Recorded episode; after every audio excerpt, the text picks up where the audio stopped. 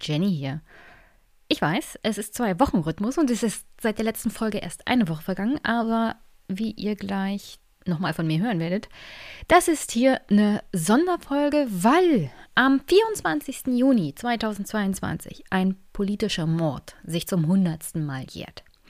Wir sind ja in den 20er Jahren des 21. Jahrhunderts und es deuten sich Dinge an bezüglich naja, das könnte alles noch viel unangenehmer werden. Deswegen ist es ganz gut, in die 20er Jahre des letzten Jahrhunderts zu gucken und mal zu sehen, wie war denn das so. Ich kann sagen, für Deutschland und die Weimarer Republik, die 20er Jahre waren blutig, gewalttätig, aufregend, ein bisschen, naja, durchwachsen, könnte man sagen. So eher bürgerkriegsähnliche Zustände bis zum Ende der 20er, an denen es sich dann beruhigt hat und dann mit einem großen Knall in die Weltwirtschaftskrise ging. Deswegen, ja, die 20er Jahre des letzten Jahrhunderts, ich glaube, das werden wir selbst diesmal nicht toppen können. Deswegen vielleicht ganz gut mal der Blick zurück als Beruhigung. Früher war nicht alles besser. Und meistens war es sogar schlimmer. Insofern das Gespräch mit Martin Sabro auch unter dem Aspekt. Ja, es ist schlimm, aber es war schon mal schlimmer. Also nach jetzigem Kenntnisstand. Ich weiß ja nicht, wenn nächste Woche Putin entscheidet, Atombombe auf Berlin ist vielleicht eine gute Idee, dann nehme ich alles zurück. Aber bis dahin, die 20er Jahre des letzten Jahrhunderts, jedenfalls von politischer Sicht aus waren wesentlich blutiger, gewaltsamer und auch gefährlicher, vor allem für PolitikerInnen. Da wollen wir gar nicht zurück. Deswegen ein Blick zurück auf einen unglaublichen Politiker mit Walter Rathenau und ein bisschen ein Blick in die Verhältnisse der Weimarer Republik zu dem Zeitpunkt. Und auch ein wenig Blick in die Gegenwart, denn Martin Sabro führt an, ob es da eine, eine durchgehende rote Linie gibt, von der Außenpolitik der Weimarer Republik bis zur Außenpolitik der Bundesrepublik. Und die Sonderfolge heute wird schon gesendet, weil der Jahrestag am 24. Juni ist und ich wollte euch noch die Gelegenheit geben, vor dem Jahrestag mal in den Veranstaltungskalender von dem Schloss Freienwalde zu gucken, denn es gibt eine Reihe von Gedenkveranstaltungen für Walter Rathenau. Diskussionen, Podcast-Veranstaltungen findet teilweise unter anderem auch in dem ehemaligen Schloss von Walter Rathenau statt in Freienwalde. Liegt in Brandenburg und trotz Waldbränden könnt ihr uns noch besuchen. Und wenn ihr Brandenburg besuchen wollt, dann natürlich das Schloss Freienwalde während der Gedenkveranstaltung zum Mord an Walter Rathenau.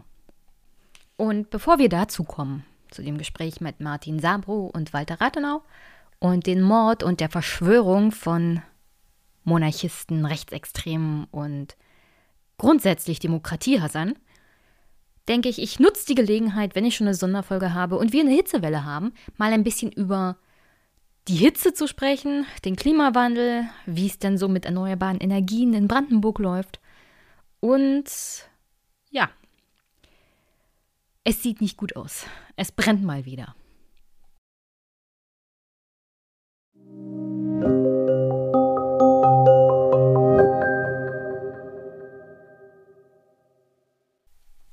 Nachdem wir ja am Rande so ein wenig mitbekommen haben, dass unter anderem Indien und Pakistan in den letzten Wochen unter einer mega Hitzewelle gelitten haben, ich meine wirklich, ich glaube, es gab Regionen mit Temperaturen von 50 Grad oder so, dann annähernd 50 Grad. Das, das ist dann eigentlich nicht mehr lebensfähig. Also da Menschen können da nicht existieren. Jedenfalls nicht so eine europäischen Menschen wie Jenny. Ich könnte da nur sterben. Und wo wir das schon so nebenbei mitbekommen haben, so richtig berichtet wurde es ja nicht, aber jetzt ist Hitzewelle auf alle Fälle in Europa. Und das heißt, die Tagesschau berichtet uns unter anderem, wie heiß es denn so ist. die Hitzeregionen, die sich vom Atlantik bis nach Polen ziehen. Im Norden Spaniens, in San Sebastian, zeigte das Thermometer heute 43,5 Grad an. Nicht weit davon im französischen Seebad Biarritz wurden 42,9 Grad gemessen. Und im Breisgau schwitzte man in Iringen am Kaiserstuhl bei 37,2 Grad. Also ich kann euch sagen, alles über 36 Grad ist bei mir Feierabend. Ich verbringe das Wochenende tatsächlich auch eher drin als draußen es ist ja nicht so, als ob es irgendwie eine feuchte Hitze ist, ja. Also feuchte Hitze würde das Ganze nochmal potenzieren, was jetzt vor allem Hitzetote angehen würde. Es ist eine trockene Hitze. Und äh, theoretisch ist das noch irgendwie auszuhalten, nur halt nicht draußen. Und die nächsten Wochen werden ja nicht sonderlich kühler werden. Jedenfalls sieht das nicht so aus danach. Ich werde auch die nächsten zwei Wochen damit verbringen, vor allem Kolleginnen und Kollegen zu schulen, was das neue Recht für die Grundsteuerreform angeht. Und ich weiß, von Beamten hat man so die Erwartung, na, ihr habt doch da alle eine Klimaanlage in euren Büros. Äh, nein. Und die Räumlichkeiten der Finanzhochschule KW haben auch keine Klimaanlage. Und das Problem ist, dass die Schule weiterhin diese Ansage hat, macht mal weit die Fenster auf. Man könnte ja denken, das sorgt für kühlere Luft, tut es nicht, weil die Gebäude sind meistens so gebaut, dass sie tatsächlich wärmere Luft draußen halten, beziehungsweise kühle Luft innen speichern. Und wenn man dann die Fenster aufmacht, wird es drinnen heißer. Kurzum, ich erwarte äh, unangenehme sechs Tage für diese Fortbildung, vor allem was Temperaturen angeht. Und Klimaanlage gibt es nicht. Aber natürlich ist das Jammern auf hohem Niveau und Jenny wollte das bloß mal loswerden, um ein bisschen rumzufrotzeln, denn anderen geht es schlechter. Unter anderem Leuten, die von dieser Hitze natürlich schwer betroffen sind. In Frankreich gibt es mittlerweile Departements, in denen öffentliche Veranstaltungen verboten werden, wegen der großen Hitze. Also keine öffentlichen Versammlungen, keine Partys, keine größeren Konzerte oder irgendwas. Also wenn wir von der Pandemie jetzt schon gelernt haben, wie das so ist, keine Veranstaltung zu haben, sind wir wenigstens schon mal dran gewöhnt, wenn jetzt der Klimawandel kommt und im Sommer es grundsätzlich untersagt ist, solche Veranstaltungen zu haben, weil es zu heiß ist. Und dank der Tagesschau, die sich wirklich jetzt mal das Thema Hitzewelle auf die Tagesordnung geschrieben hat, wissen wir auch, dieses Phänomen wird noch schlimmer und noch intensiver. Und an dieser Stelle kommt hier gleich mal ein Clip. Unter anderem werden auch solche Dinge wie Waldbrände erlebt, zu denen wir heute auch noch kommen, denn Jenny wohnt bekanntlich in Brandenburg und da brennt's mal wieder. Hitze auch am Bodensee, warten vor dem Bootsverleih in Friedrichshafen. Weil die Strandbäder voll sind, werden auch wilde Strände genutzt. Auch hier deutlich über 30 Grad, für manchen Kreislauf eine Zumutung. Aber die Hitze hat noch ganz andere Folgen. Waldbrände. Das schlimmste Feuer wütet seit gestern bei Frohnsdorf in Brandenburg.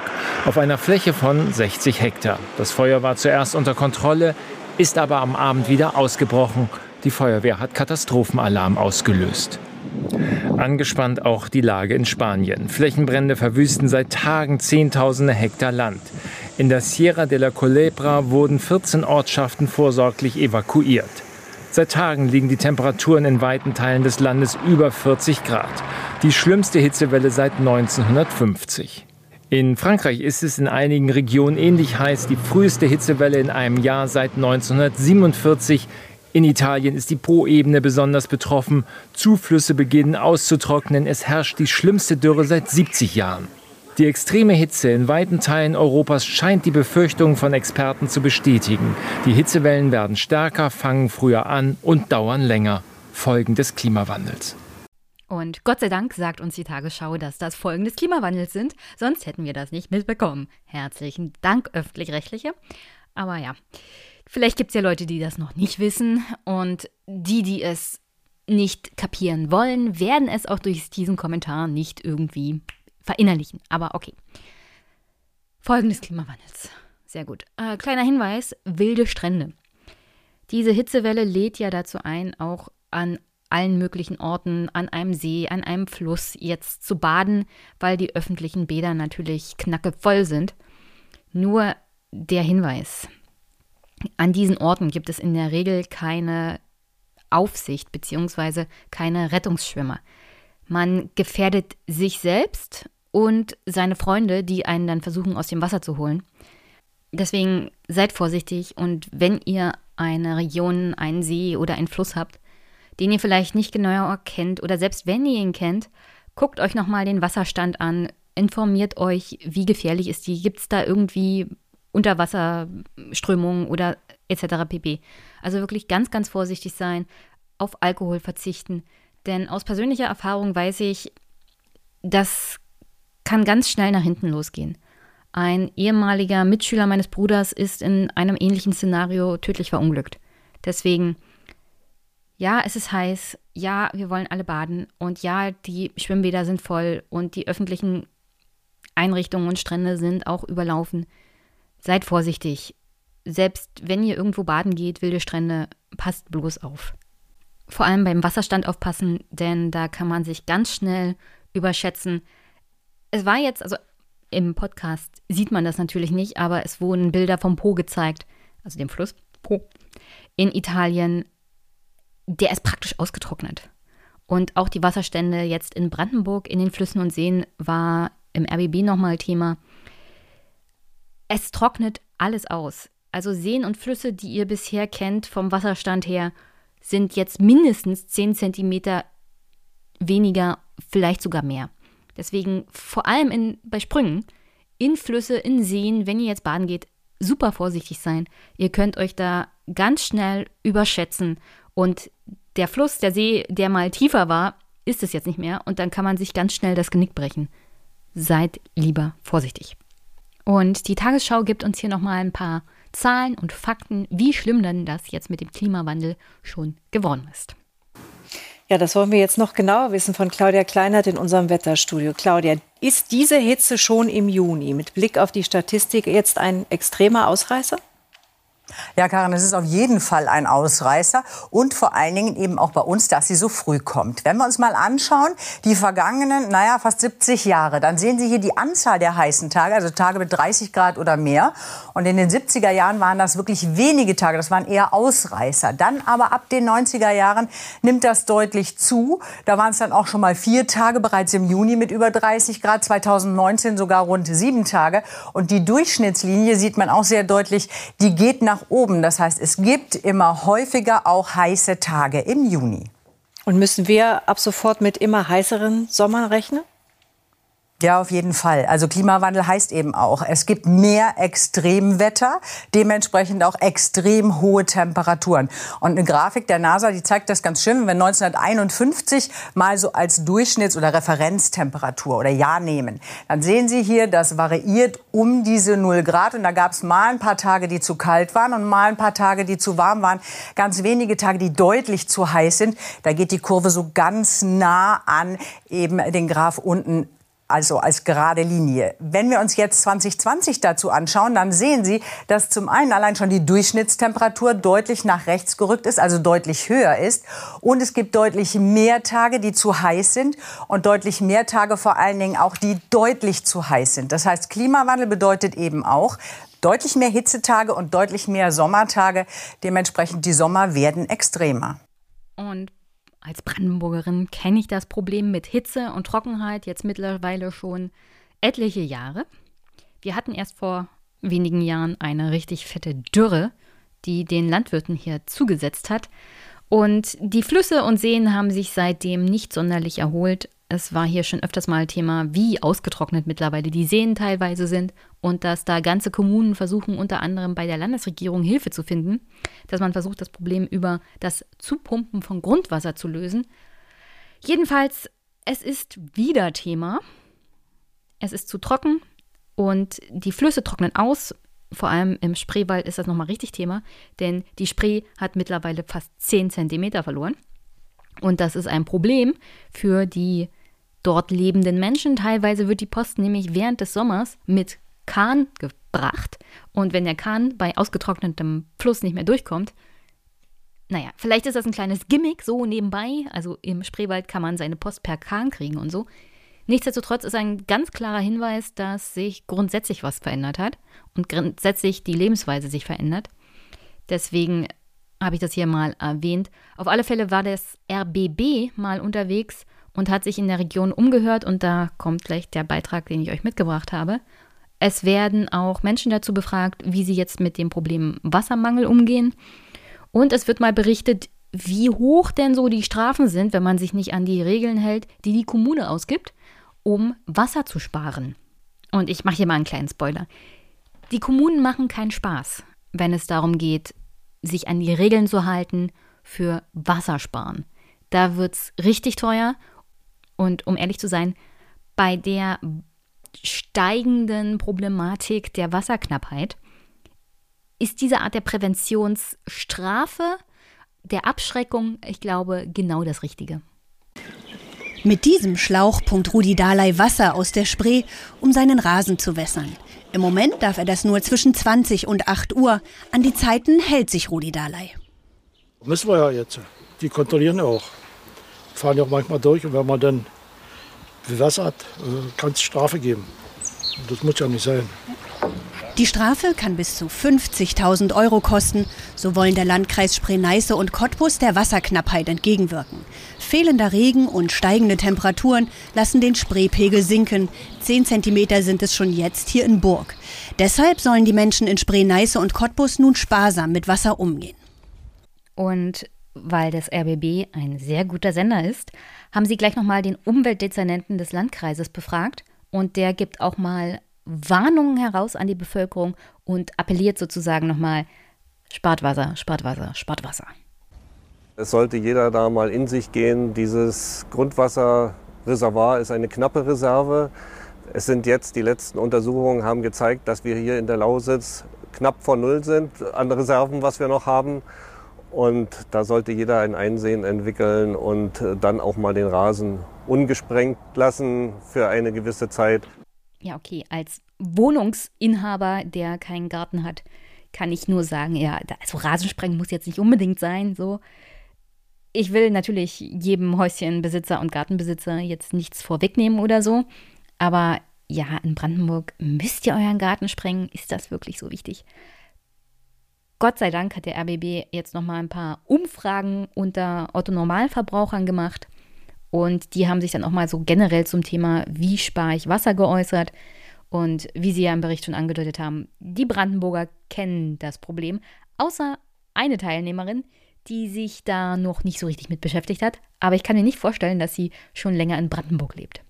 Appelle und Einschränkungen, wenn das Wasser im Sommer knapp wird, das kennen viele Brandenburger. Besonders im Landkreis Spree-Neiße und Cottbus sind die Menschen fast jedes Jahr damit konfrontiert und haben sich eingestellt. Die einen mehr, die anderen weniger. Wir sind immer sparsam mit Wasser. Denn das ist nicht immer da. Nicht wirklich präsent bei uns. Also eher weniger. Ich bin den ganzen Tag arbeiten, nur abends zu Hause. Also da ist das nicht so präsent. Wir gehen nicht baden, wir gehen lieber duschen. Das ist mal auch schon sparsamer. Na, wenn es regnet, in Tonnen Wasser auffangen. Halt, wenn es mal regnet, ja, ein bisschen sparsamer damit umgehen. Sparsamer Umgang soll die Wasserversorgung kurzfristig sichern. Langfristig will das Land Brandenburg bis 2027 jährlich 10 Millionen Euro investieren, um den Wasserhaushalt trotz Klimawandels zu stabilisieren. Ja, und wie Brandenburg das machen will, war teilweise hier schon Thema in der Diskussion um Tesla. Da geht es ja hauptsächlich um die Wasserbetriebe. Es geht auch darum, ob man jetzt Leitungen legt, um Wasser sozusagen nach Brandenburg zu bringen. Theoretisch haben wir ein großes Grundwasserreservoir, aber das ist die Theorie. Und wie das Brandenburg handeln wird in der Zukunft, ich werde versuchen, da ein Auge drauf zu haben mit dem Podcast hier. Vor allem dann, wenn ich ausgetrocknet bin, werdet ihr hier permanent schimpfen hören auf meine Landesregierung, warum sie das mit dem Wasser nicht in den Griff kriegt. Aber bisher läuft es ganz gut, keine Angst. Wichtig ist ja schon mal, dass sie das Problem frühzeitig, relativ frühzeitig erkannt haben und politische Maßnahmen ergreifen. Also Es wird nicht so sein, dass auf einmal das Wasser nicht mehr aus der Leitung kommt und die Landesregierung davon überrascht ist. Es ist ja mittlerweile auch schon länger bekannt, dass wir ein extremes Problem mit Wassermangel in Brandenburg haben. Und ja, die Regierung kümmert sich, das ist schon mal was Positives. Weniger positiv ist die Sorge ums Ehrenamt und da es hier in dem Beitrag vom RBB um den DLRG geht, also die Deutsche Lebensrettungsgesellschaft, fand ich, das passt auch nochmal so richtig gut in diesen Zusammenhang von wir haben Hitze, wir haben Leute, die mit Alkohol an wilden Stränden baden. Und ja, das sind Menschen, die ihre Freizeit dazu benutzen, um unter anderem dafür zu sorgen, dass wir nicht ertrinken, wenn wir wie die Verrückten jetzt schwimmen gehen, weil wir da hinfließen bei der Hitze. Sie nutzen ihre Freizeit im Ehrenamt, um uns als Gesellschaft zu helfen.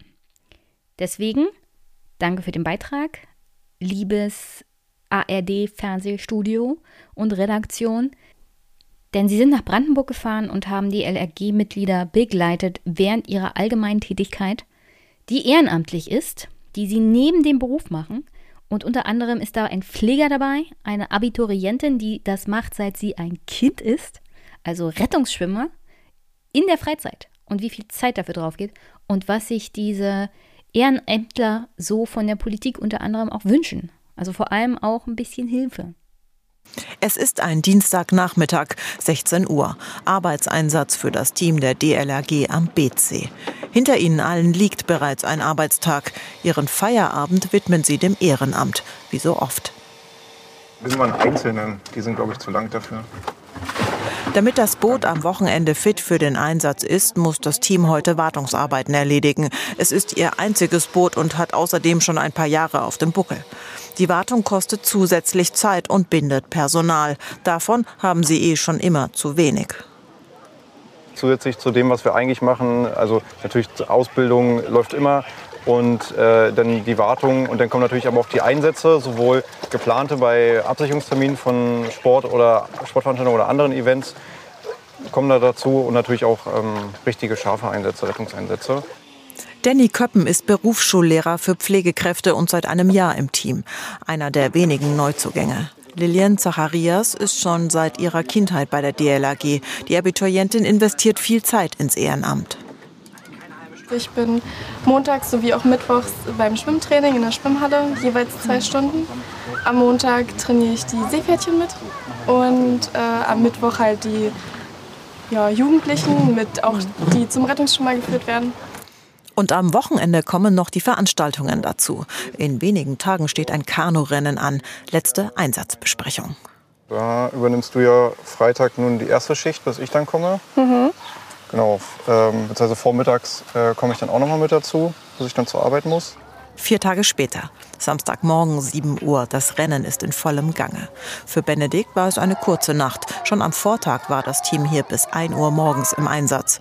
Auf dem Wasser findet eine Kanu-Regatta statt mit Studenten und Studentinnen aus ganz Europa. Was ich gerade feststelle, ist, ne, bei, bei normalen Kanuten äh, wissen wir abzuschätzen ungefähr, was so ihre Agilität betrifft. Ne? Wie schnell können die abstoppen, wie, wie können die wenden und drehen, aber hier ist das ja nicht unbedingt eindeutig also ich weiß nicht, ob ihr es mitbekommen habt, aber das ist ehrenamtlich. Diese Leute arbeiten in teilweise 40 Stunden Jobs plus und machen das noch nebenbei.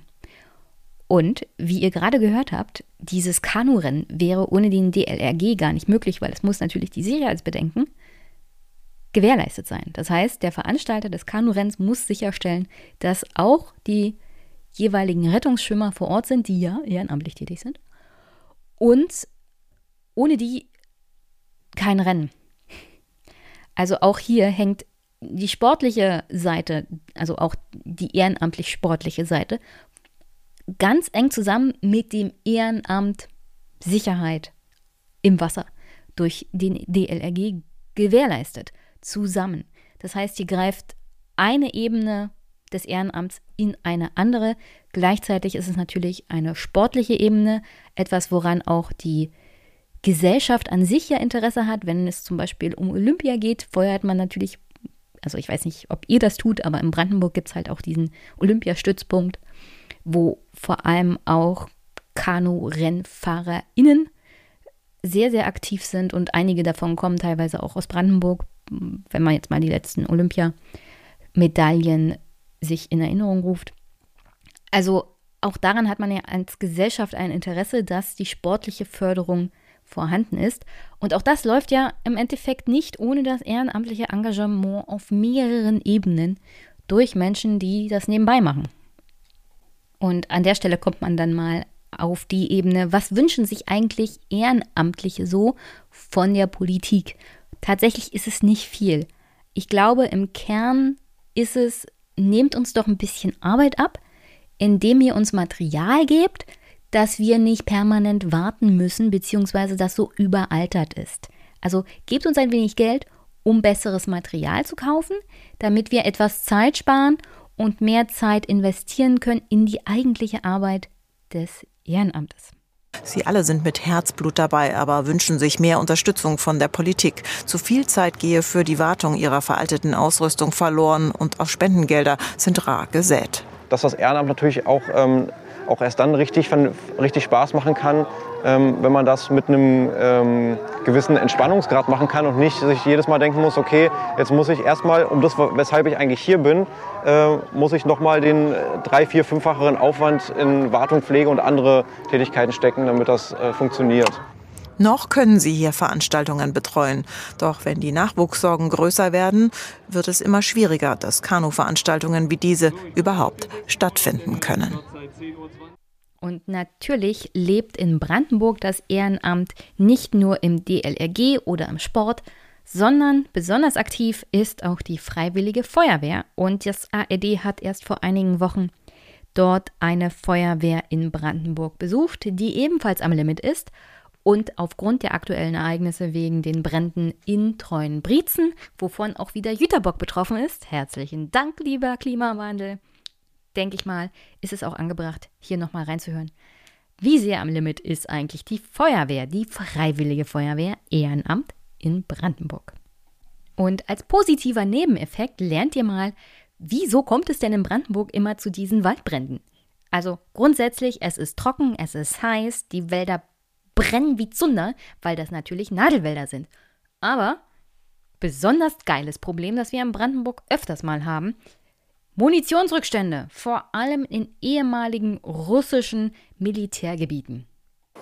Mal ist es die brennende Zigarettenkippe, mal Munitionsreste wie diese Phosphorgranate aus dem Zweiten Weltkrieg, die die Flammen lodern lassen. Wird halt illegal ausgebuddelt, bleibt liegen, die Sonne scheint drauf und irgendwann entzündet sich diese Geschichte halt. Ja. Vor ein paar Tagen erst hat es gebrannt in diesem Waldstück bei Märkisch-Buchholz. Zum Glück wurde die Freiwillige Feuerwehr rechtzeitig alarmiert und konnte das Feuer schnell unter Kontrolle bringen. Für sie war es bereits der elfte Brand in diesem Jahr. Dauerstress auch für einen erfahrenen Feuerwehrmann wie Ronny Scharschmidt. Seit 20 Jahren ist der Rettungssanitäter dabei ehrenamtlich. Waldbrand ist unendlich kräfteraubend. Wir brauchen, also desto größer so ein Feuer wird, Unmengen an Personal. Die Leute müssen Schläuche ziehen, die sind unheimlich schwer in, in, in dicken Sachen mit Helm, mit voller Schutzausrüstung, gerade wegen der Munition. Also ihr lauft den Marathon? Hm. Oder macht Ironman? Macht Freiwillige Feuerwehr. Das ist anstrengend. Klingt ein bisschen spaßig, aber grundsätzlich meine ich das schon ziemlich ernst. Beteiligt euch an der Freiwilligen Feuerwehr, wenn ihr könnt. Neben dem Personalmangel geht man jetzt mittlerweile auch mit richtig guter Technik gegen Waldbrände vor, denn es ist unglaublich wichtig, dass Waldbrände früh erkannt werden und man sie schnell eindämmen kann, denn umso weniger gefährlich werden sie, also potenzielle Gefahr auch für bewohnte Gebiete und umso weniger anstrengend, sagen wir es mal, ist es für die Beteiligten von der Freiwilligen Feuerwehr. Also umso kleiner das Feuer, umso größer die Wahrscheinlichkeit, dass man es in den Griff kriegt und umso weniger belastend ist es dann auch für die Freiwillige Feuerwehr. Deswegen, die moderne Technik wird hier eingesetzt, um frühzeitig Brände zu erkennen. Nicht immer können die Feuer rechtzeitig eingedämmt werden, dann werden sie schnell zu verheerenden Großbränden wie in den Hitzesommern 2018, 2019 hier in der Liberoser Heide. Die Waldbrände rechtzeitig zu erkennen, ist daher das A und O. 105 solcher Sensorkameras auf Türmen und Funkmasten überwachen Brandenburgs Wälder speziell hier im Süden des Landes. So landete per Funk auch der Brand bei Märkisch-Buchholz auf den Monitoren der Überwachungszentrale in Wünsdorf. Hier werden die Meldungen der Sensoren ausgewertet und im Fall der Fälle die Rettungsleitstellen alarmiert. In diesem Jahr geschah das bereits fast 130 Mal. Äh, wir haben hier ganz viele wenn wir diese langanhaltenden Dürreperioden, so wie wir sie jetzt in den vergangenen Monaten, aber auch in den vergangenen Jahren hatten, äh, uns wieder ereilen, dann steht uns ein brandheißes Jahr bevor. Man könnte natürlich, wenn man Brandenburg nicht kennt und noch nie was von dem Land gehört hat, behaupten, dass der Mann hier eine hellseherische Begabung hat. Aber er ist Feuerwehrmann und er arbeitet in Brandenburg. Also das war eigentlich nur eine faktische Feststellung. Denn es ist eingetroffen, was er gesagt hat. Uns steht ein brandheißer Sommer bevor. Ich glaube, was Waldbrände angeht, so schlimm wie 2018, wenn nicht sogar schlimmer. Insofern, jeder Feuerwehrmann, jede Feuerwehrfrau, herzlichen Dank für euren Einsatz. Dieser Sommer wird schlimm, denn die Waldbrände haben jetzt schon im Juni angefangen. Und zwar so richtig heftige Waldbrände. Es gibt ja auch über das Jahr verteilt immer mal wieder Waldbrände. Aber die wirklich schlimmen haben jetzt schon im Juni angefangen. Und das ist selbst für Brandenburger Verhältnisse ungewöhnlich, wie intensiv das jetzt schon geworden ist. Und das brennt schon wieder in Räumbrietzen. Also, ja, keine prophetischen hm, Fähigkeiten, sondern einfach nur ein Feuerwehrmann, der in Brandenburg lebt. Und natürlich brennt es in Brandenburg wieder frühzeitig, früher als sonst, denn es ist heiß und trocken und trocken ist es ja gerne in Brandenburg. Und natürlich brennt es wieder bei Treuen Brietzen. Dort in der Nähe zieht sich kilometerweit übrigens hin, von Jüterbock teilweise bis Treuenbrietzen ehemalige Truppenübungsplätze, Schrägstrich ehemalige Militärgebiete der Russen, die dort teilweise einfach mal Munition verbuddelt haben, als sie abgezogen sind. Und diese Munition hat die unschöne Angewohnheit, vor allem wenn es trocken ist in Brandenburg und heiß, sich zu entzünden. Und dann brennt es schnell und vor allem in diesem Gebiet, wie jetzt schon wieder. Aber es brennt nicht nur bei den treuen Briezen, es brennt auch bei Belitz. Belitz kennt ihr vielleicht von Belitz-Heilstätten.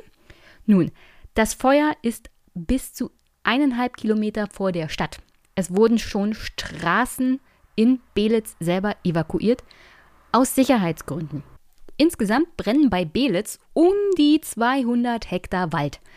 Stand am Sonntag. Könnte jetzt mehr sein oder weniger, kommt drauf an, wie die Wetterlage ist und wie die Feuerwehr das in den Griff gekriegt hat. Bei Treuenbrietzen ist die Lage mittlerweile so, dass die Luftwaffe Wasser hinfliegt für die Einsätze. Ähm, ich hatte ja erwähnt, ehemaliges Militärübungsgelände.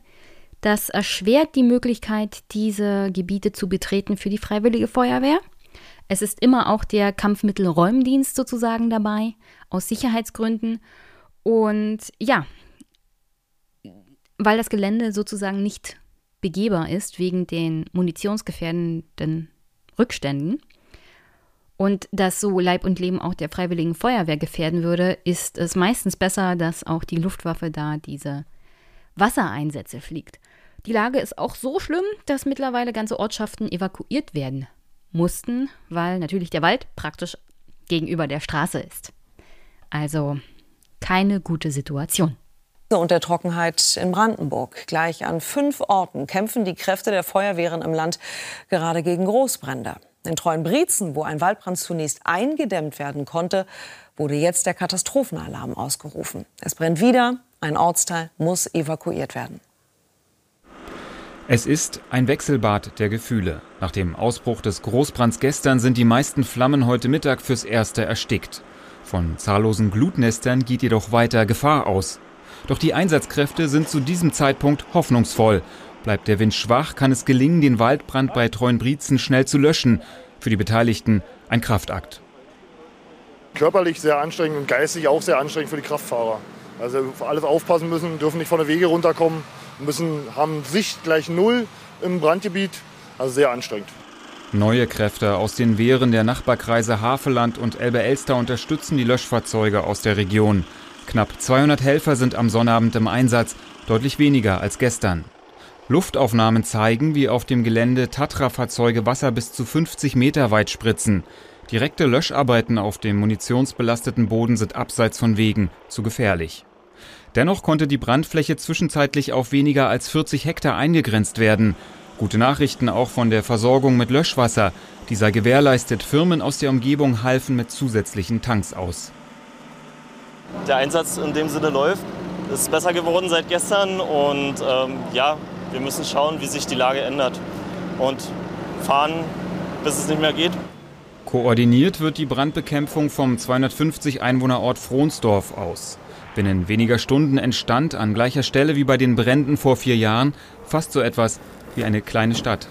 Wir haben Unterstützung von der Landespolizei, vom THW, von der äh, Bundeswehr zwischenzeitlich. In Kürze wird auch der Hubschrauber der Bundespolizei mit den Löschmaßnahmen aus der Luft beginnen. Insofern ja, bin ich optimistisch, dass wir die Lage in den Griff bekommen. Ein Stück weit muss ich aber, zur Wahrheit gehört dazu. Wir sind abhängig von der Wetterlage und wie gesagt, wir haben eine große Hitze heute und der Wind kommt erschwerend hinzu. Das war gerade eine Aussage vom Freitag.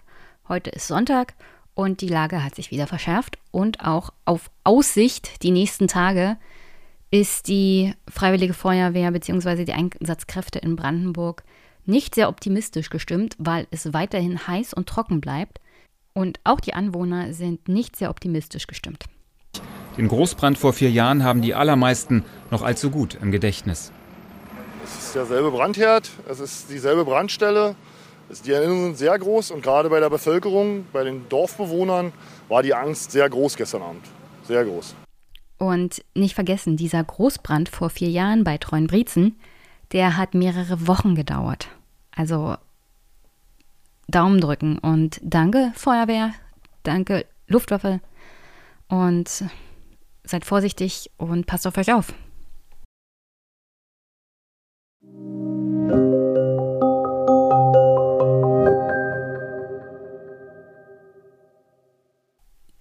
Vor diesem Hintergrund und auch vor dem Hintergrund des Ukraine-Krieges mal was anderes, was ein wenig mit dem Thema Klimawandel zusammenhängt, aber dazu kommen wir gleich. Denn die Strompreise steigen und steigen und steigen. Der RBB war hier mal in Frankfurt oder dem echten Frankfurt und hat Bürgerinnen und Bürger mal befragt, wie das so ist mit den steigenden Strompreisen. Es gibt hier einen Ausreißer, den ich irgendwie ein bisschen schräg finde, aber sonst ähm, bedrückend. Ich würde sagen, die Stimmung ist bedrückend. Ein Brief, der viele Gemüter in Frankfurt bewegt. Die Stadtwerke erhöhen ihre Strompreise, in diesem Fall um 34 Prozent.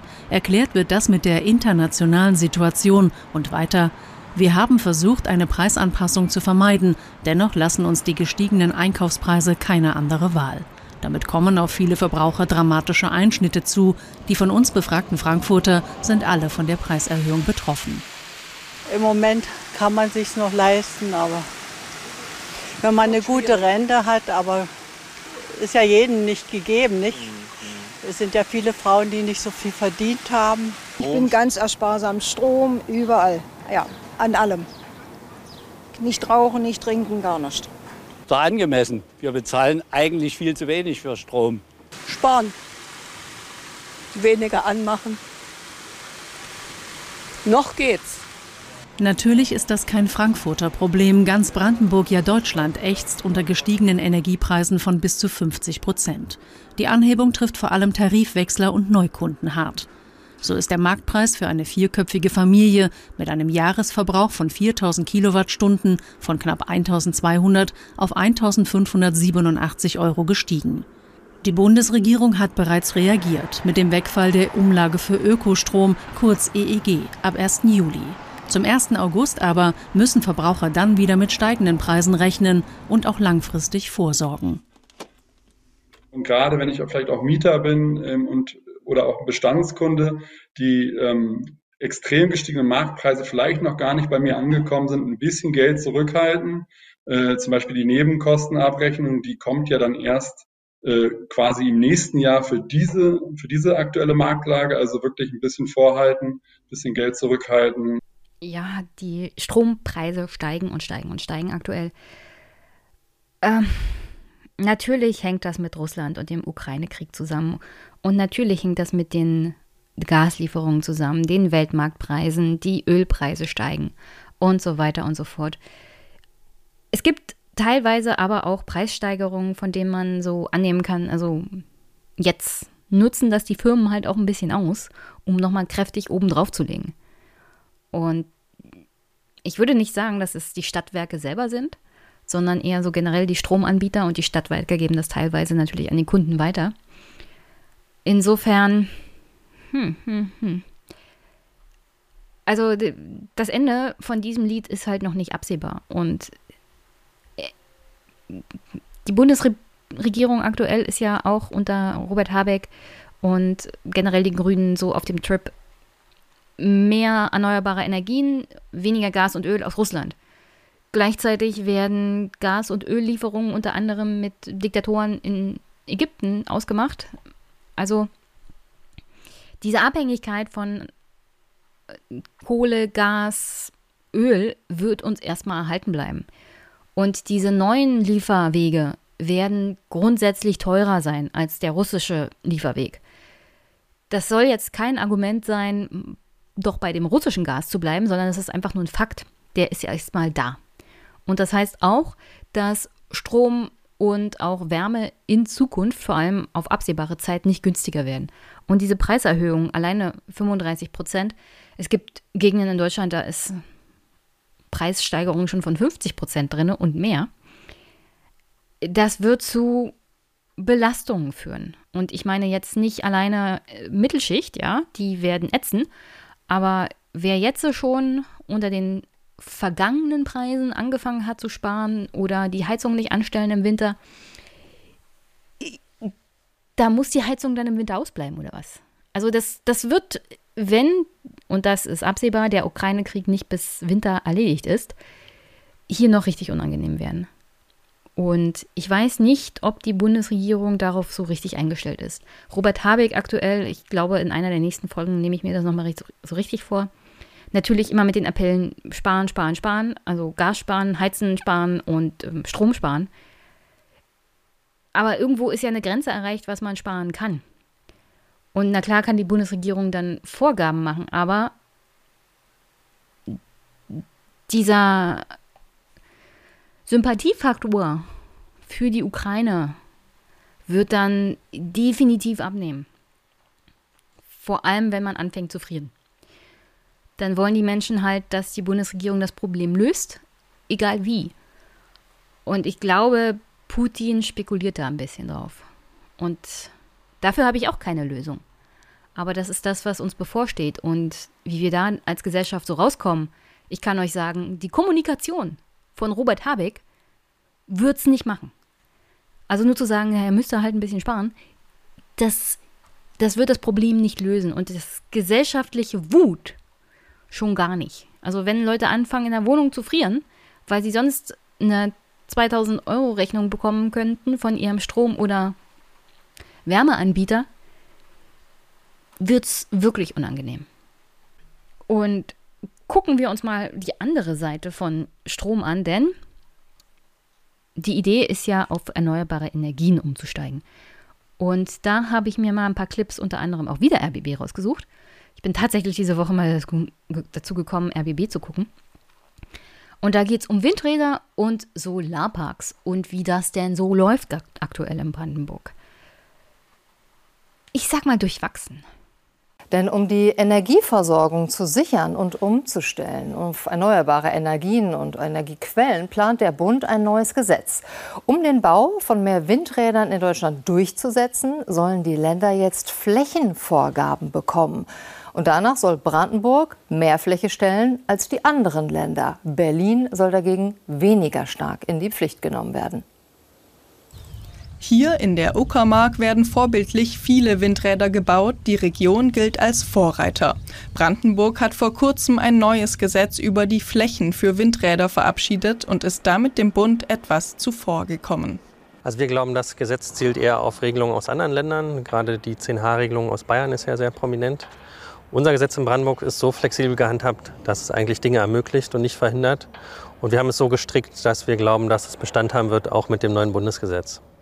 Brandenburg hatte 1000 Meter Abstand zu Wohnsiedlungen festgelegt. Solche Regelungen will der Bund kippen, wenn die Länder nicht genügend Flächen finden, um die Ziele zu erreichen. In Deutschland sollen zunächst 1,4 Prozent der Flächen für Windkraft ausgewiesen werden, 2032 dann 2 Prozent, aktuell sind es nur 0,8 Prozent.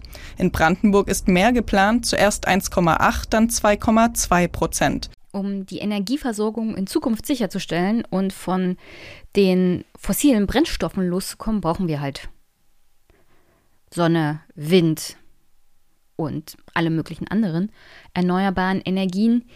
Was Windräder angeht in Deutschland, die Zahlen, die ich hier habe, sind aus 2021. Aktuell gibt es 30.000 Windräder in ganz Deutschland und nach dem Ranking her hat Niedersachsen die meisten mit 6.391. Gleich danach kommt Brandenburg mit 3.927 und dann kommt NRW mit 3.620. Ich weiß nicht ganz genau, wo da Bayern liegt, aber nicht sehr weit vorne. Und das ist natürlich auch eins dieser Kritikpunkte, die man jetzt als Brandenburger teilweise hat. Hier werden seit Jahren Windräder gebaut. Es ist auch Fläche ausgewiesen, nicht die 2%, aber definitiv mehr als unter anderem aktuell in Bayern. Und das sorgt dann schon für Verstimmung.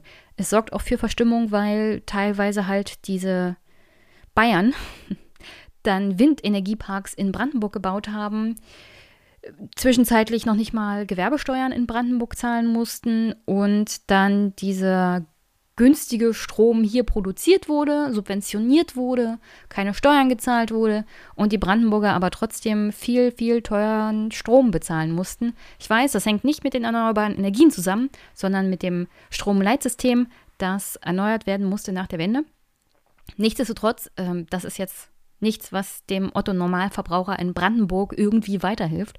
Der will billig Strom und versteht halt nicht, wie man ganze Energieparks in Brandenburg bauen kann als Bayer und dann trotzdem wir in Brandenburg keinen günstigeren Strom haben.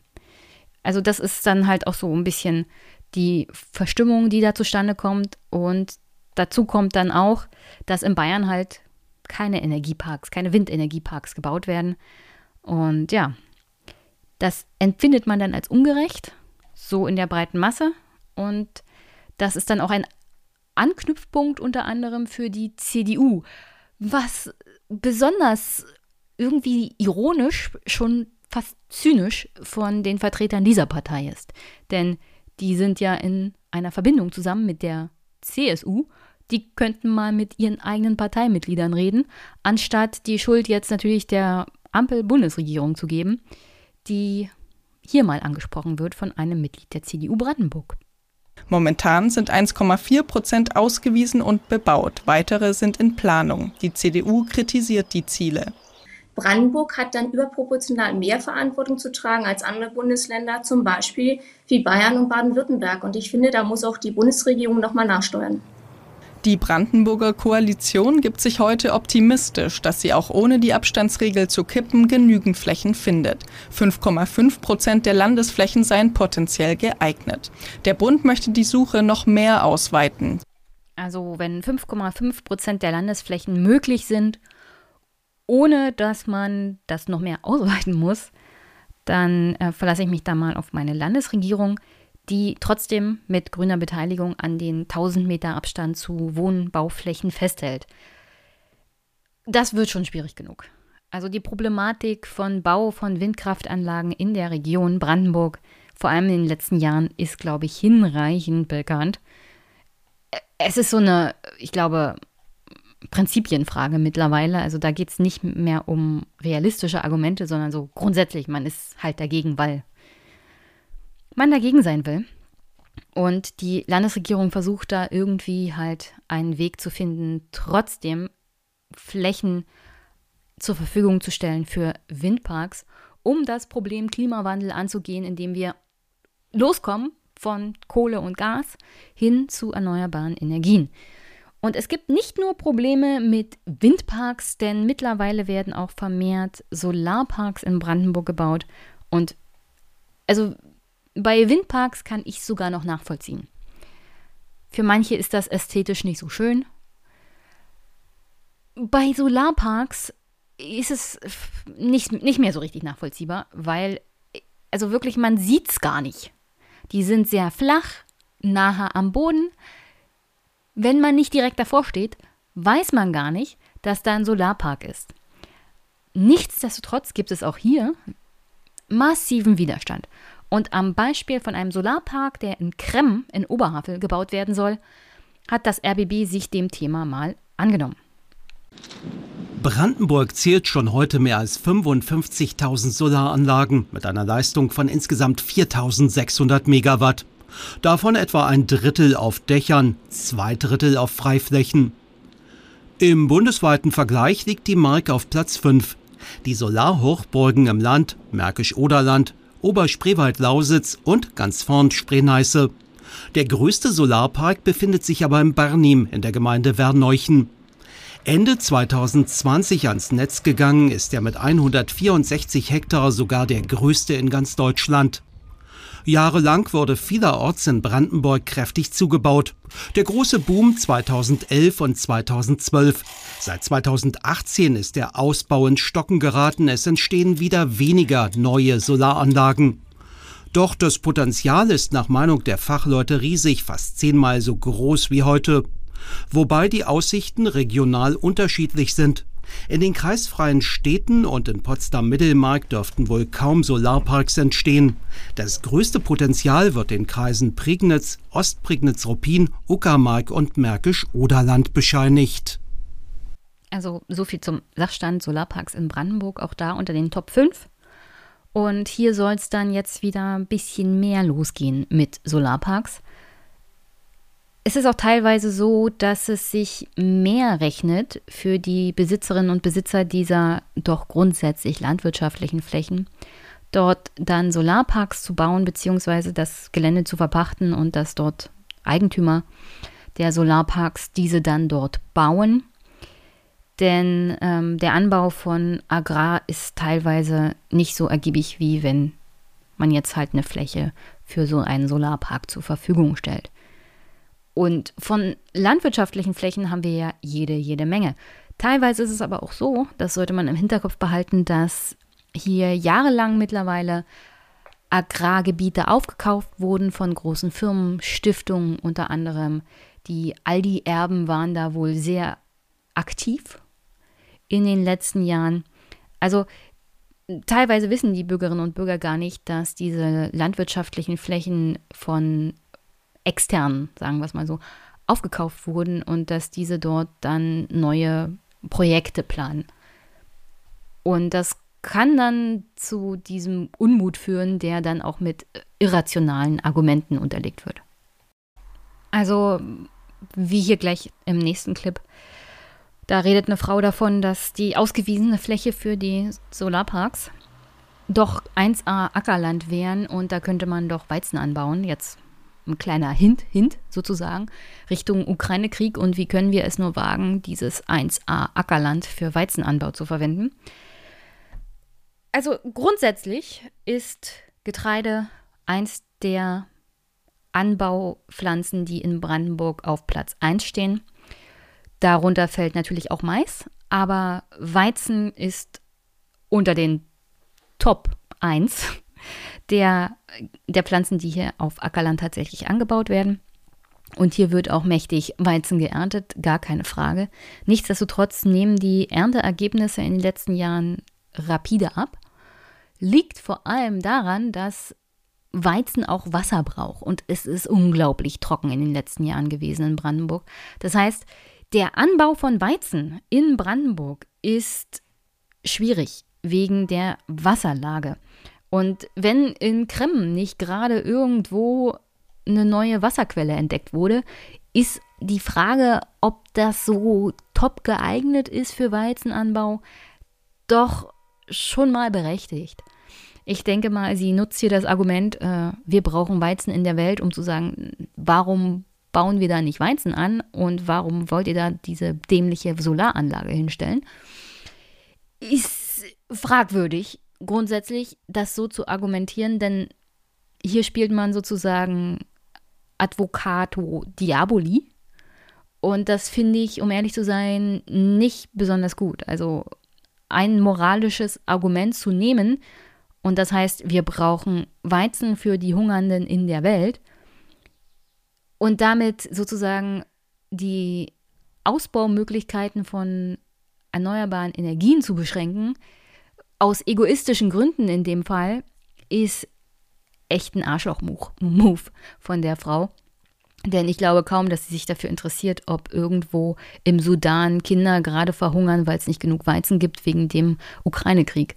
Das nutzt sie nur als Argument aus, um ihre schöne Landschaft zu behalten. Und das ist wirklich, also mein, meine Güte, Frau, echt, schäm dich mal. Es ist überdimensioniert. Aber das Hauptproblem ist, dass es gutes Ackerland ist. Wir setzen hier eine riesige Fläche mit Solarpanelen zu. Und wo produzieren wir dann das Getreide? Das wird dann importiert. Also die gute Frau kann auch gerne mal Google benutzen, um sich ein paar Statistiken anzugucken. Die gute Frau macht sich Sorgen, ob wir den Weizen importieren müssen. Ich habe ihr mal ein paar Zahlen für Sie, auch wenn sie das nicht hört, tut es mir sehr, sehr leid, aber jedem, der sich Sorgen macht um die Weizenproduktion in Brandenburg und ob wir das dann importieren müssen. Brandenburger Bauern produzieren pro Brandenburger 374 Kilogramm Weizen. Nur Weizen. Jedes Jahr. Pro Kopf. Und wollt ihr mal wissen, wie viel so ein Durchschnittsdeutscher an Weizen im Jahr verbraucht pro Kopf? 70,2 Kilogramm. Weizen verbraucht jeder Deutsche pro Jahr. Ich glaube, die Brandenburger müssen sich keine Sorgen machen. Wir sind hier echt überversorgt. Wir müssen keinen Weizen importieren, gute Frau. Und tatsächlich kann die Brandenburger Landschaft und die Bauernschaft es vertragen, ein bisschen Solarpark auszuweisen ihrer Flächen von Land- und Forstwirtschaft. Also wenn da kein Weizen angebaut wird, wird hier kein Brandenburger an Weizenunterversorgung sterben. Das sind jetzt natürlich Zahlen und Fakten, die, wie ich vorhin schon angedeutet habe, nichts wirklich damit zu tun haben, ob Leute den Solarpark gut finden oder nicht. Deswegen sind jetzt die ehrenamtlichen PolitikerInnen in Kreml damit beschäftigt, die Bürgerinnen und Bürger dazu zu befragen, ob sie denn den Solarpark wollen. Kleiner Hinweis, es kommt gleich auch noch in den Beitrag, das ist keine bindende politische Umfrage, also keine Bürgerbefragung, sondern das ist tatsächlich nur, wir wollen mal ein Stimmungsbild. Dass Kreml so viel finanzielle Mittel hat, dass sie sich die 10.000 bis 15.000 Euro leisten kann, um ihre Bürger mal zu befragen, ohne dass das politisch bindende Wirkung hat. Herzlichen Glückwunsch, Krem, euch geht es finanziell gut. Ging es mal allen Kommunen in Deutschland so gut wie euch, dass ihr euch das leisten könnt, diese Befragung zu machen. Ich verstehe die Symbolhaftigkeit dieser Umfrage, aber trotzdem herzlichen Glückwunsch. Nichtsdestotrotz, es gibt hier diese Bürgerbefragung und die PolitikerInnen sind jetzt mal damit beschäftigt, Briefe zu kleben. Zettel falten und eintüten wie vor einer großen Wahl. Die helfenden Hände von Rathaus, Beschäftigten und Stadtverordneten dieser Tage mal wieder im Dauereinsatz. Schließlich müssen 6700 Briefe raus an die Wahlberechtigten. Mit der einen entscheidenden Frage, Solarkonzept ja oder nein. Das ist schon äh, Demokratie. Ähm, es gibt 19 Abgeordnete, die eigentlich vom Bürger vertreten sind und Entscheidungen treffen. Die werden hinterher auch die Entscheidung treffen, ob das Solarkonzept umgesetzt wird oder nicht. Aber es, die Abgeordneten wollten sich ein Stimmungsbild der Bürgerinnen und Bürger aus der Stadt Krem holen. Ein Stimmungsbild, keine bindende Volksabstimmung. Zwischen 10.000 und 15.000 Euro dürfte die Bürgerbefragung insgesamt kosten. Doch das Thema polarisiert in Kremmen. Dabei hat Projektentwickler Achim Gebel bereits einen Solarpark in der Stadt gebaut, vor langer Zeit. Probleme damit gebe es kaum, heißt es. Jetzt sollen weitere Anlagen entstehen, etwa auf diesem Feld und auch im Ortsteil Großzieten. Hier, wo noch der Mais sprießt, sollen in zwei Jahren etwa 100.000 Solarmodule aufgereiht sein. Gemeinsam mit dem benachbarten Spargelhof plant Gebel einen 50 Hektar großen Solarpark. Und an der Stelle ist dann auch das Argument der Frau von vorhin, der Anwohnerin, in Großzieten ad absurdum geführt, denn in der Nähe wird Spargel angebaut und Mais. Es ist unwahrscheinlich, dass man dann dort Weizen anbaut von heute auf morgen. Es ist auch, wie das in dem RBB-Beitrag zu sehen ist, in dem Video, eher brachliegendes Land. Also unwahrscheinlich, dass da der Bauer irgendwie Weizen anbaut. Eher wird das Mais und auf Mais können wir hier echt verzichten wegen der Wasserlage. Hm? Kleiner Hinweis. Mais frisst unglaublich viel Wasser weg und deswegen danke, lieber kein Mais. Weizen würde es übrigens auch nicht werden, gute Frau. Und noch ein Hinweis. Es gibt mittlerweile auch Solarparks, die ein bisschen erhöht sind. Das heißt, man kann diese Flächen dann sowohl für die erneuerbare Energieproduktion verwenden, also über die Solarparks, als auch weiterhin als Agrarfläche, dass man da drunter halt hm, alle möglichen Pflanzen anbauen kann. Vielleicht sogar, wie hier in dem Beitrag, Spargel. Das wäre dann eine Win-Win-Situation für den dortigen Bauern, der sowohl Geld für den Energiepark bekommt, als auch für den Spargel, den er darunter anbaut. Insofern, ja. Hier wird definitiv kein Weizen angebaut.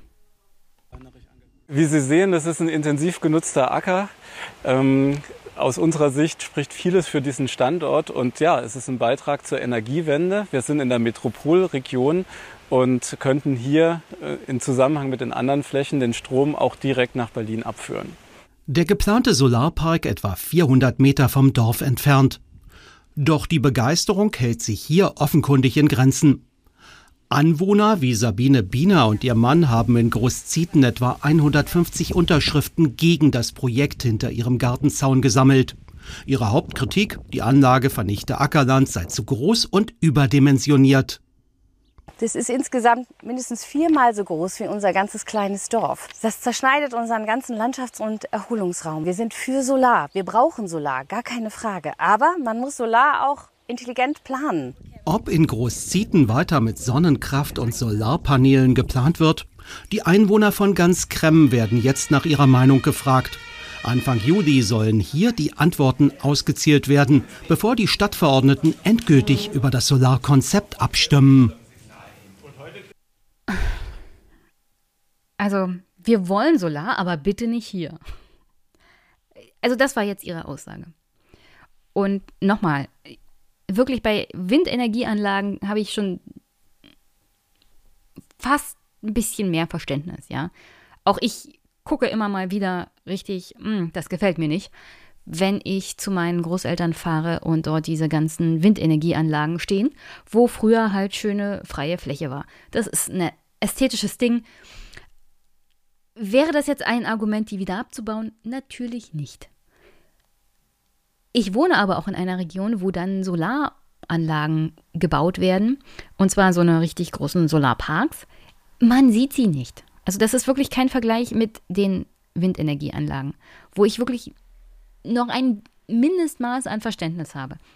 Aber nicht nur wegen dem ästhetischen, sondern auch vor allem wegen dem Gerechtigkeitsding und äh, meinem kleinen Hass gegen Hamburger und Bayern, der sich dadurch entwickelt hat, dass ich öfters mal während der Finanzamtstätigkeit auch so eine Büros, in Anführungszeichen, von diesen Solarparkbetreibern untersuchen durfte, was dann irgendein Zimmer bei Privatleuten war, die sich diese Parkbetreiber einfach nur angemietet haben, damit sie in Betriebsstätte in Brandenburg haben. Also, I digress. Auf alle Fälle grundsätzliche Probleme mit dem Thema sind auch bei mir vorhanden. Ästhetik bei Solarparks sehe ich jetzt halt nicht, ja, weil man es wirklich nicht sieht. Die sind einfach zu flach.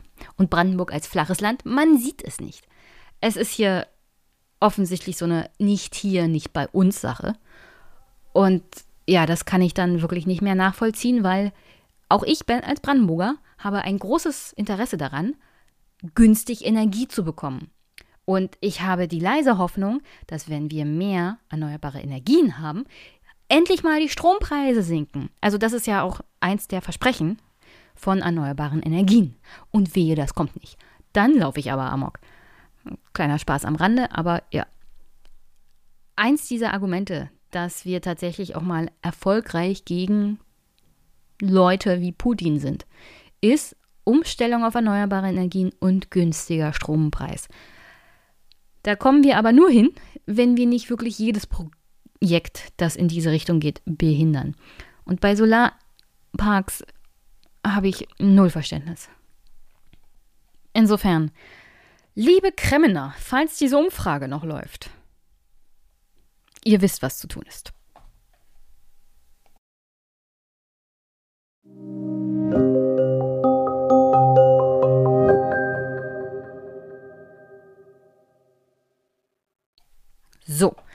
Und bevor wir jetzt zu Walter Rathenau und seinem Mord kommen, noch eine Kuriosität, die ich so noch nicht in den öffentlich-rechtlichen Berichterstattungen mitbekommen habe. Außer das. Es gab einen Toten, Brandenburger, in dem Ukraine-Krieg. Und ihr hört gleich den Bericht vom RBB.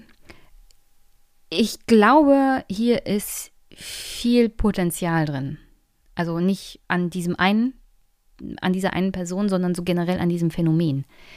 Denn es geht hier um einen 39-jährigen Brandenburger, der ohne jegliche militärische Vorkenntnisse, ohne ukrainische Sprache oder Russisch zu können, in die Ukraine gefahren ist. Er, hat, er war nie in der Bundeswehr und dort auf Seiten der Ukrainer gekämpft hat.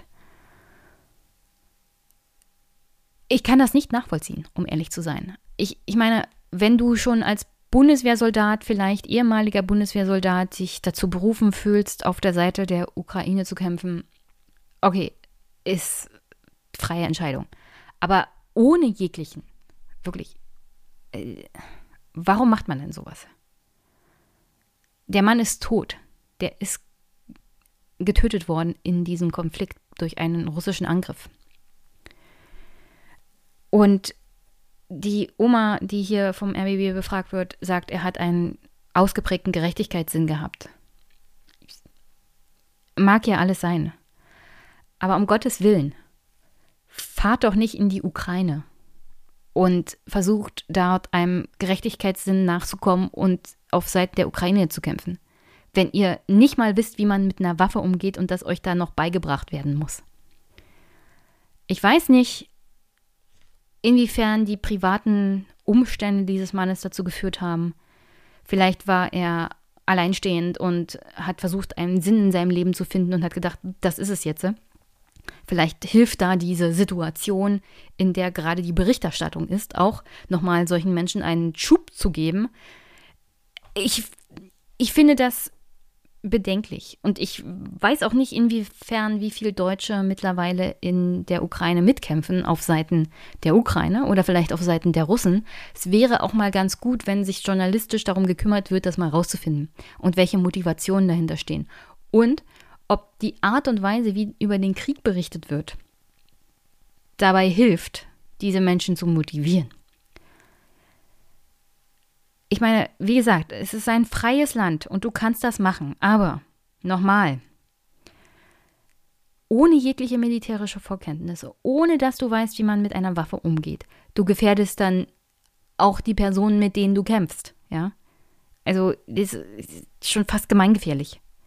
In ein Kriegsgebiet zu gehen, als, als Ausländer, ohne zu wissen, was man dort tut, ohne die Sprache zu können. Und dann noch was. Mittlerweile gibt es auch Gefangene auf der Seite der Separatisten bzw. der Russen von Ausländern, die in der Ukraine für die Ukraine kämpfen. Es gibt drei Fälle. Zwei davon sind Briten und einer wohl Marokkaner. Die wurden zum Tode verurteilt. Also, das ist wirklich kein Spaß, dorthin zu fahren man riskiert sein Leben und wenn man nicht weiß, was man tut, das Leben seiner umgebenden Kameraden in dem Fall. Also, äh, ich, ich hätte gerne eine kritische Berichterstattung zu dem Thema. Also zu diesem Thema. Wie viele Leute in die Ukraine fahren, was sie für Vorkenntnisse haben oder wollen wir das überhaupt wissen als Öffentlichkeit? Wäre ja auch mal so generell eine Frage an die öffentlich-rechtlichen Medien. Wisst ihr das überhaupt? Ich habe das jetzt vom RBB gelernt, weil wir zufällig jemanden haben, der dort gestorben ist und das irgendwie sich durch die Kanäle bis zur Redaktion vorgefressen hat. ich glaube nicht, dass das der Einzige ist, der dort gekämpft hat. Er ist halt gestorben, beziehungsweise wurde getötet durch einen Angriff der Russen. Und deswegen hat das wahrscheinlich für Aufsehen gesorgt. Insofern, also, liebe öffentlich-rechtliche, berichtet doch mal darüber und berichtet auch darüber, dass das gefährlich ist und dass das kein Märtyrertum ist oder kein Heldentum, sondern dass das wirklich tödliche Konsequenzen haben kann. Ich, mir ist das zu viel Heldentum und zu wenig Hinweis darauf, ihr könnt da sterben. Und wenn ihr durch einen Luftangriff der Russen sterbt, habt ihr noch Schwein gehabt. Wenn ihr irgendwo in einem Separatisten-Folterlager landet, dann sterbt ihr unter Folter nach ein paar Jahren vielleicht. Oder durch ein Erschießung, Erschießungskommando zu Propagandazwecken. Das wird mir viel zu wenig beachtet. Kommen wir mal zu dem Bericht vom RBB. Die haben, wie gesagt, die Oma besucht. Ist alles nachgestellt, ist alles nachgesprochen. Also die Stimmen, die ihr hier hört, ist nicht die Oma des Verstorbenen selber, sondern das wurde nachgesprochen von der Redaktion, weil die Betroffene nicht wollte, dass sie wiedererkannt wird. Und wenn ich sage öffentlich-rechtliche, RBB gehört natürlich zu den öffentlich-rechtlichen und macht hier einen geilen Job, um aufzuklären, was das eigentlich bedeutet, in die Ukraine zu fahren. Da fällt unter anderem das Wort Kanonenfutter. Liebes ARD-ZDF-Team, macht das mal zum ersten Thema in einer eurer Hauptsendungen Tagesthemen Tagesschau. Weil ich halte das wirklich für unverantwortlich, dort nicht aufklärerisch tätig zu sein. Es ist die Großmutter, die spricht. Wir sind in Potsdam am Griebnitzsee. Sie will nicht gefilmt werden. Wir stellen die Szenen später nach. Mit 39 Jahren starb am 31. Mai dieses Jahres Björn C., ihr Enkelsohn, bei einem Artillerieangriff in der Nähe von Kharkiv. Die Großmutter wollte, dass er in Deutschland bleibt, konnte ihn aber nicht umstimmen. Es gab keine Chance, ihn davon abzubringen. Anfang März sei er aus Oranienburg aufgebrochen, um in der Ukraine zu kämpfen. Björn C. soll militärisch ohne jede Erfahrung gewesen sein. Erst in der Ukraine wurde er wohl ausgebildet. Er habe sogar russische Vokabeln fürs Kämpfen lernen müssen. Seine Großmutter trauert um ihn. Er hatte einen Gerechtigkeitssinn. Er wollte für Frieden kämpfen und die Ukraine verteidigen. Er war stolz, das Richtige zu tun. Dieses Gruppenfoto hat er seiner Oma aus der Ukraine geschickt. Sie hatten regelmäßigen Kontakt. Am 21. Mai schreibt er, ich habe eine neue Freundin mit mehr Wumms bekommen. Damit meinte er sein Gewehr. Wie viele Männer aus Deutschland bereits in der Ukraine kämpfen, darüber gibt es keine Statistik. Inzwischen würden viele wegen der russischen Härte aufgeben, weiß der Militärexperte. Er schätzt die Zahl der Kämpfenden aus Deutschland auf unter 1000 ein. Ohne militärische Erfahrung sei die Todesgefahr extrem groß. Das ist ein großer Leichtsinn. Nicht? Also Sie erinnern sich an meinem Ausdruck Kanonenfutter, den ich, äh, wie gesagt, so unappetitlich das jetzt auch für Verwandte und Eltern sein muss. Äh, aber es macht einfach drastisch äh, deutlich, äh, worum es geht. Nicht? Sie sind äh, ein Mengenverbrauchsindividuum äh, in dem Fall, das man auch braucht in solchen Situationen, weil ja viele sowieso sterben. Nicht? Und hofft man, es trifft ihn und, und nicht andere. Das ist das, was da passiert. Also nichts, was besonders attraktiv und lohnend lohnend äh, und äh, irgendwie lebensversichernd ist.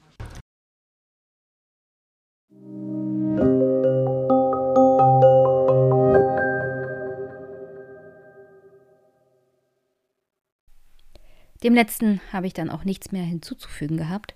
Damit kommen wir zum Mord an Walter Rathenau. Alle wichtigen Informationen zu den Veranstaltungen findet ihr in den Shownotes. Und ich hoffe, ihr habt jetzt gleich im Anschluss viel Spaß mit Martin Sabro, der Verschwörung gegen die Republik, den Mord an Walter Rathenau und mir. Hi, hi. Ich weiß, das passt jetzt nicht ganz in den Zwei-Wochen-Rhythmus, aber ich mache mal eine Ausnahme, Schrägstrich, Sonderfolge, weil am 24. Juni 2022 sich zum hundertsten Mal der Mord an Walter Rathenau jährt. Und das ist einer dieser einschneidenden Attentate, politischer Morde, die tatsächlich, ähm, naja, eine ganze Republik erschüttert haben und auch ein wenig verändert haben. Und vor dem Hintergrund habe ich mit Martin Sabro gesprochen. Er hat das Buch geschrieben, Die verdrängte Verschwörung, der Rathenau-Mord und die deutsche Gegenrevolution. In den 90er Jahren erschienen im Fischer Verlag. Mittlerweile wurde es für das Gedenkjahr neu aufgelegt und zwar im Wallstein Verlag und der Verlag hat mir freundlicherweise ein Exemplar zukommen lassen unter dem Titel Der Rathenau-Mord und die deutsche Gegenrevolution. Also nicht mehr die verdrängte Verschwörung. Martin Sabro hatte dieses Buch eigentlich als Diplomarbeit sozusagen geschrieben und es ist schon in den Vierteljahreszeitschriften für Geschichte erschienen in den 90er Jahren. Jetzt legt mich nicht ganz genau fest. Es steht in dem Buch drinne. Ich kann ja mal schnell nachgucken, weil eigentlich ist an diesem Buch nicht viel anders als an dem vom Fischer Verlag, außer natürlich das neue Nachwort und die Tatsache, dass man im Gegensatz zu der Ausgabe vom Fischer Verlag dieses Buch tatsächlich bekommen kann. Denn ich habe zwar die alte Version vom Fischer Verlag bekommen, aber die gab's nur bei eBay zu ersteigern und davon auch nicht allzu viele neue aus äh, neue nicht allzu viele Exemplare. Ich kann euch sagen, die Bücher von Herrn Sabro, wenn man versucht, sie zum Beispiel bei Amazon zu bekommen, sind entweder ausverkauft oder super teuer. Deswegen wenn ihr wirklich Interesse habt. Das hier ist erschienen im Waldstein Verlag. Ist günstig zu haben. Im Vergleich zu den Preisen bei Amazon auf alle Fälle. Und ja, ist ein vollumfängliches Werk zu dem Walter Rathenau Mord, aber auch grundsätzlich zu der Attentatserie, die in den frühen 20er Jahren die Weimarer Republik erschüttert haben und zahlreiche wichtige PolitikerInnen, nein, nicht innen, nur Politiker, es sind ja die 20er Jahre des letzten Jahrhunderts, das Leben gekostet haben und dahinter stand eine ganze Verschwörung tatsächlich an Rechtsextremisten, Gegenrevolutionären, also wirklich Anhängern der alten, des alten Regimes, richtige Monarchisten sozusagen. Und die hatten versucht, die neue demokratische Republik zu stürzen, indem sie wichtige Politiker der Weimarer Republik frühzeitig ermordet haben und damit haben sie auch unter anderem versucht, eine Art Bürgerkrieg auszulösen. Das ist jedenfalls auch zentrale These dieses Buches von Martin Sabro. Wir reden gleich drüber. Er war ja bei mir zu Gast und bevor ich es vergesse, ich habe natürlich kurz nachgeguckt. Die damalige Untersuchung, die er veröffentlicht hat, worauf das Buch beruht, erschien tatsächlich in der Vierteljahrhälfte für Zeitgeschichte. Ist eine Dissertation damals gewesen unter dem Titel Der Rathenau-Mord. Und wie gesagt, ist dann in mehreren Versionen als Buch erschienen. Die neueste im April 2022 im Wallstein Verlag. Motivation hinter dem Gespräch unter anderem war auch, weil sich Anfang Juni das dritte Mal der Mord an Walter Lübcke gejährt hat und ich denke, das ist auch ein guter Einstieg in das Gespräch. Jedenfalls habe ich so das Gespräch mit Martin Sabo angefangen, weil, naja, ob, die, ob es da Parallelen gibt zwischen politisch motiviertem Mord in der Weimarer Republik und dem politisch motivierten Mord rechts, durch Rechtsextreme von Walter Lübcke. Und das ist nun tatsächlich schon drei Jahre her. Und die Zeit verfliegt und es ist leicht, solche Dinge zu vergessen. Deswegen ist es auch wichtig, sich an Opfer von politisch motivierten Morden zu erinnern. In dem Fall Walter Lübcke und in dem anderen Walter Rathenau. Und ja, ich glaube, alles Wichtige und Interessante, was man zu Walter Rathenau sagen kann, sagt unter anderem auch Martin Sabro, ein, eine unglaublich facettenreiche politische und menschliche Figur. Ein Mann mit jüdischen Wurzeln, der Zeit seines Lebens eigentlich der Diskriminierung durch die Gesellschaft ausgesetzt war, der er versucht hat zuzugehören, für die er dann Außenpolitiker war und als Politiker auch unglaublich rational realpolitische Entscheidungen getroffen hat. Und zu die er nie wirklich dazugehört hat, aufgrund seiner, Polit äh, seiner familiären Wurzeln. und gleichzeitig dessen Tod die Republik wirklich in den Grundfesten erschüttert hat und auch nie, also ich glaube, das, das kommt auch in dem Gespräch mit Martin Sabro zu rüber. Ich glaube, dass dieser Mord dann tatsächlich dazu geführt hat, wenigstens zeitweise, dass man hart gegen rechtsextreme Umtriebe vorgegangen ist, vor allem im Reichstag. Diese Organisation Konsul, die ganze Gegenrevolution zu bekämpfen, mit mehr oder minder Erfolg. Die ersten Reaktionen jedenfalls auf den Rathenau-Mord waren ein, eine harte Gegenwehr. Das Ende der Weimarer Republik zeugt dann davon, dass diese antidemokratischen Grundzüge nicht überwunden werden konnten und dass auch die Teile unter anderem selbst in der Regierung und in der Infrastruktur und in den Eliten niemals völlig ausgerottet werden konnten. Und das hat im Endeffekt der jungen Republik und dieser jungen Demokratie auch das, das Genick gebrochen. Dass man diese Gegenkräfte niemals vollumfänglich entfernen konnte und ihnen niemals Einhalt bieten konnte. Und noch ein Hinweis in den Show Notes findet ihr sehr wichtige Veranstaltungshinweise. Denn ich hatte ja schon erwähnt, am 24. Juni jetzt sich zum hundertsten Mal der Radenau-Mord. Walter Radenau besaß ein Schloss. Er war ja der Sohn des Gründers von AEG. Wie gesagt, eigentlich müsste man nochmal eine extra Folge machen zur Biografie von Walter Radenau. Aber ich bin mir ziemlich sicher, jede Menge Geschichtspodcasts und äh, Geschichtsnerds haben dazu schon ausgiebig gepodcastet. Deswegen überspringe ich das hier mal und vielleicht, wenn mir mal eine gute Biografie die nächsten Jahre in die Finger kommt, rede ich mit dem Autor dann mal über die Person, die Biografie von Walter Rathenau. Er jedenfalls war der Sohn des Gründers von AEG in Deutschland und entsprechend auch nicht gerade arm, eher so vermögend. Er besaß ein Schloss in Freienwalde, liegt in Brandenburg die besten Sachen kommen aus Brandenburg, unter anderem Walter Radenau. Beziehungsweise hat er hier gelebt.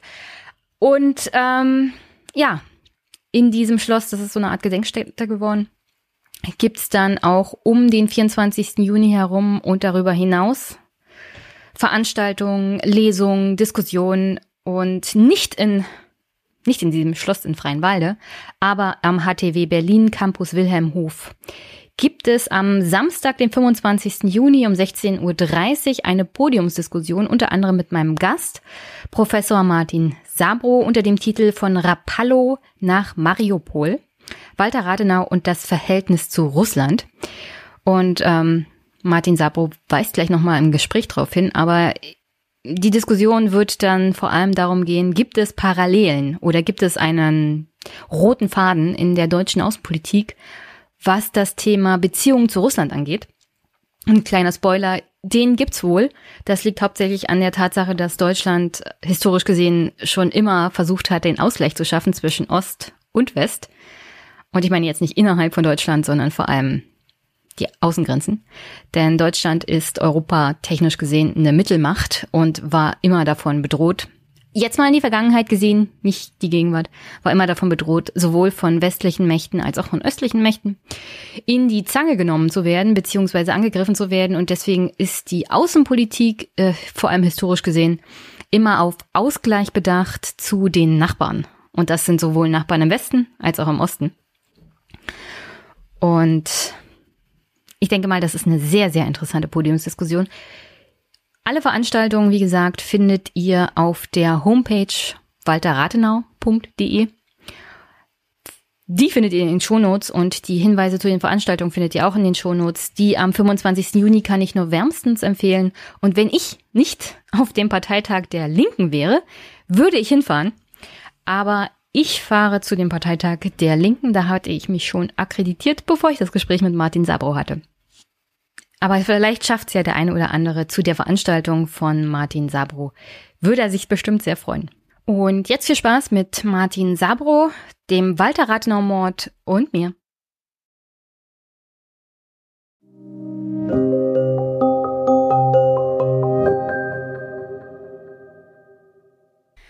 Guten Tag, liebe Hörerinnen und Hörer und vielleicht Zuschauer. Ich habe heute einen Gast, Professor Dr. Martin Sabro.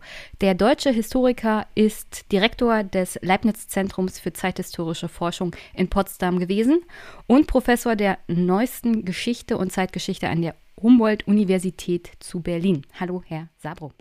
Guten Tag, Frau Günther. Habe ich irgendwas vergessen? Wir haben doch noch gar nicht angefangen. Nee, aber wenn, wenn Sie noch meinen, oh, das sollte ich noch unbedingt über mich loswerden. Nein, mein Name besteht aus zwei Teilen, Vorname und Nachname, und das sollte reichen. Und beides haben Sie genannt. Und Sie sind auch an der Uni Potsdam tätig gewesen, wo ich selber Geschichte studiert habe. Ja, vor längerer Zeit. Ich war ja, ich war da auch schon vor längerer genau. Zeit. Sagen wir lieber nicht zu laut, wie lange. Ja, also bei mir war es von 2005, eigentlich Ende 2004 bis 2009 und dann bin ich an die Humboldt-Universität gegangen. Ja, aber von Potsdam nach Berlin ist ja auch nicht so weit weg. Und als Richtig. Student der Uni Potsdam kann man ja auch leicht mit dem Jahresticket hin und her pendeln. Ja. Ich habe Sie eigentlich eingeladen, weil am 1. Juni jährte sich zum dritten Mal der politisch motivierte Mord an Walter Lübcke. Und wir befinden uns ja in der Bundesrepublik in einem Land, das historisch gesehen auch ja, solche politischen Morde und Attentate viele erlebt hat, unter anderem, und das ist ja der Titel auch ihres neu aufgelegten Buches, der Rathenau-Mord.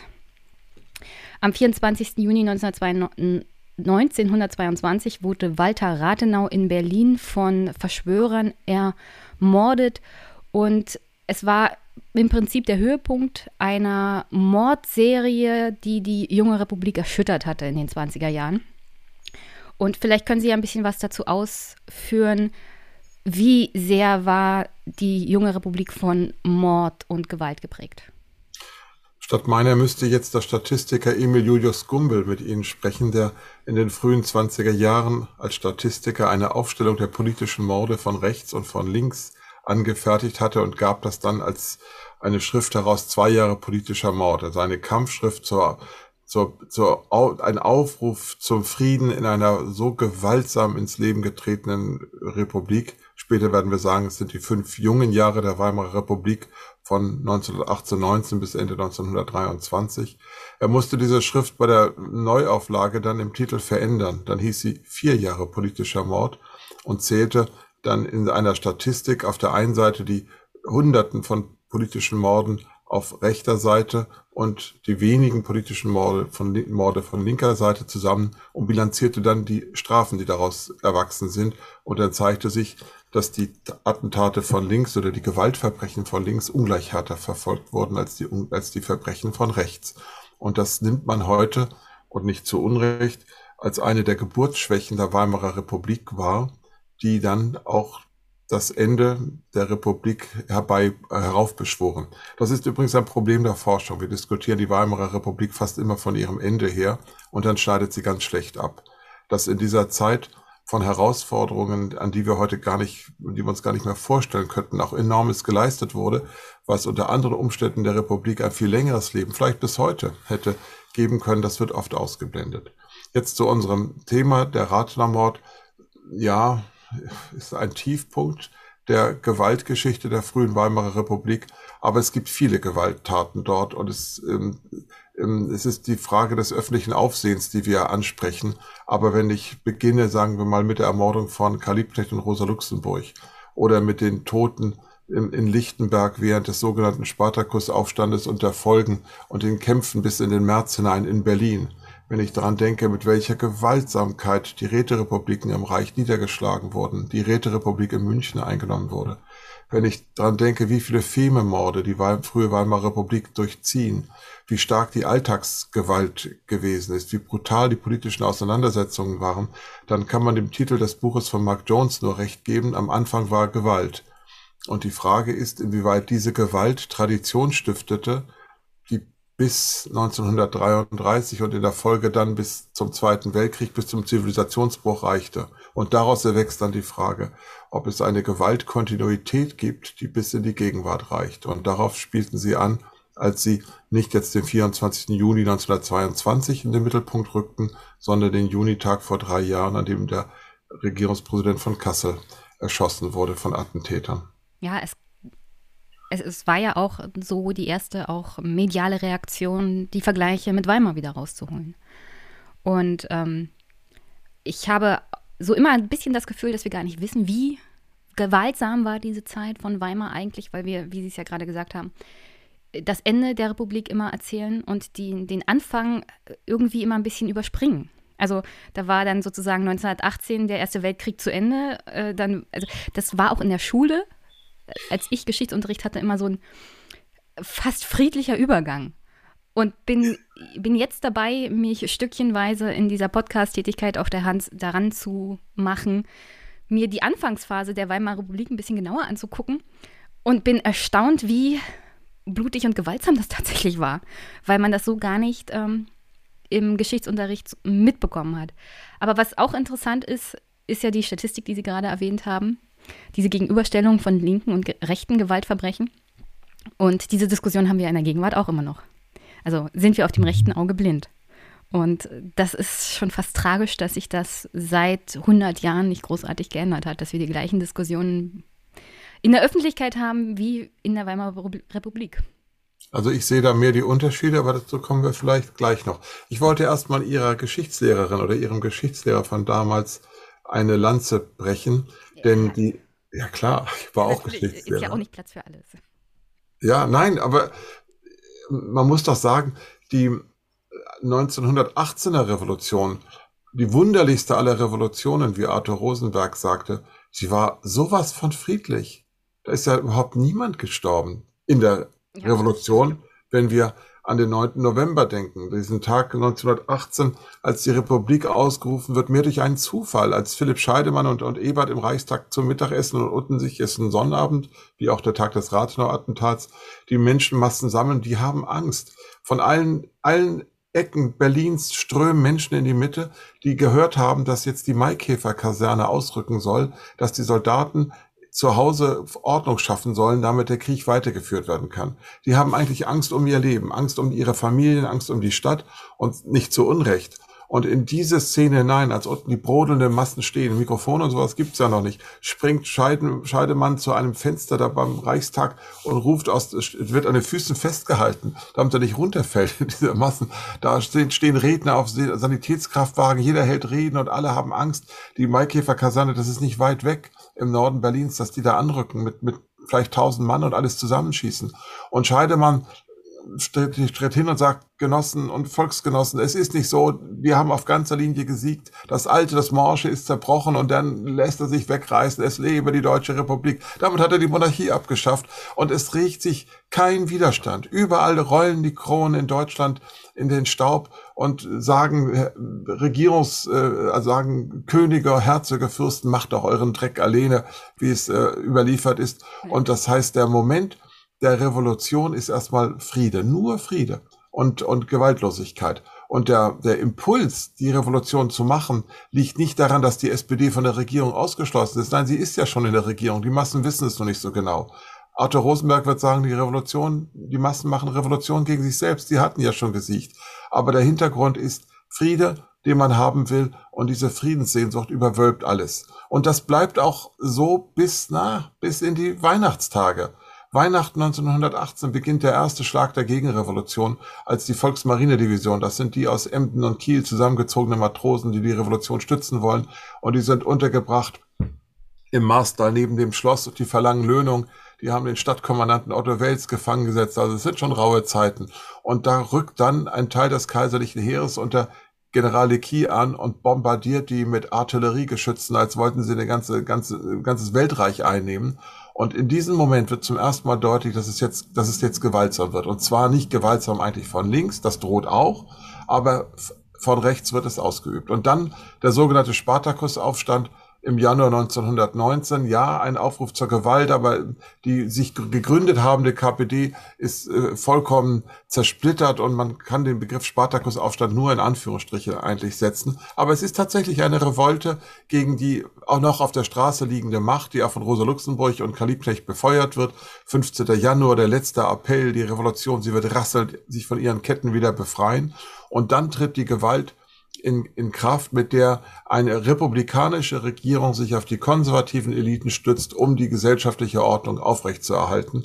Und wir hatten in der Forschung jahrzehntelang diese Debatte gehabt, war das notwendig gewesen? Entweder diese Ordnungsstiftung mit Hilfe der reaktionären und gegenrevolutionären Kräfte, das ist die Hypothese von Karl Dietrich Erdmann und der Geschichtswissenschaft der 60er Jahre, oder nein, wie die sozialdemokratische Geschichtsschreibung lehrte, stimmt doch alles gar nicht. Es drohte gar kein bolschewistisches Chaos. Die Revolution ist erstickt worden. Sie wurde zu früh beendet. Und wenige Monate später sind die alten Eliten wieder auf ihrem Posten und aggressiver als zuvor. Das ist die andere Lesart. Wir halten heute so ein bisschen mehr die Mitte, wie das in der Geschichtswissenschaft oft so ist, wenn man, wenn die Hypothesen sich ablösen. Aber natürlich. Man lebt ja auch gut vom Konsens in der Demokratie.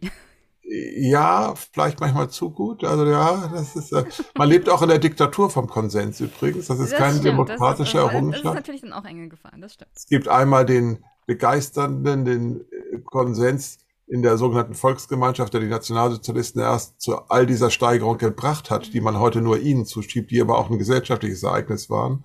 Und es gibt den Konsens auch in den künstlichen Konsens in kommunistischen Diktaturen, die ja sich immer aus der, aus der Macht eines Volkes legitimieren, dessen Meinung sie ihm selbst einhauchen. Also das mit dem Konsens ist, ist so eine Sache. Aber die Frage, wie stark die Revolution gebremst wurde, was sie hätte erreichen können, die wird natürlich im Nachhinein gerne gestellt. Und Historiker haben ja nichts mit der, mit der Gegenwart zu tun, aber mit der Vergangenheit können sie fast alles machen. Und dann überlegen sie sich auch kontrafaktisch, wie es hätte besser laufen können. Das sind Sandkastenspiele. Und sie unterschätzen natürlich die großen Strömungen in einer Gesellschaft, ihre Traditionsverhaftung. Allein der Umstand, dass das Bürgertum vollkommen enteignet wurde durch die Inflation.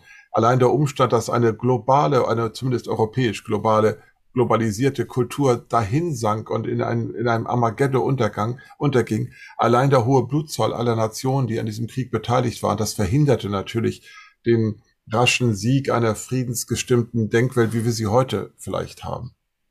Kommen wir mal zu Walter Rathenau. Wer war eigentlich Walter Rathenau? Ja, wenn man das so genau wüsste, Frau Günther, das ist, glaube ich, die Frage der Fragen. Ein proteushaftes Geschöpf, ein Mann, der Widersprüche, der zu seinem 50. Geburtstag eine Rede selbst hielt und von seiner Doppeltheit sprach, in der er sich selbst sah.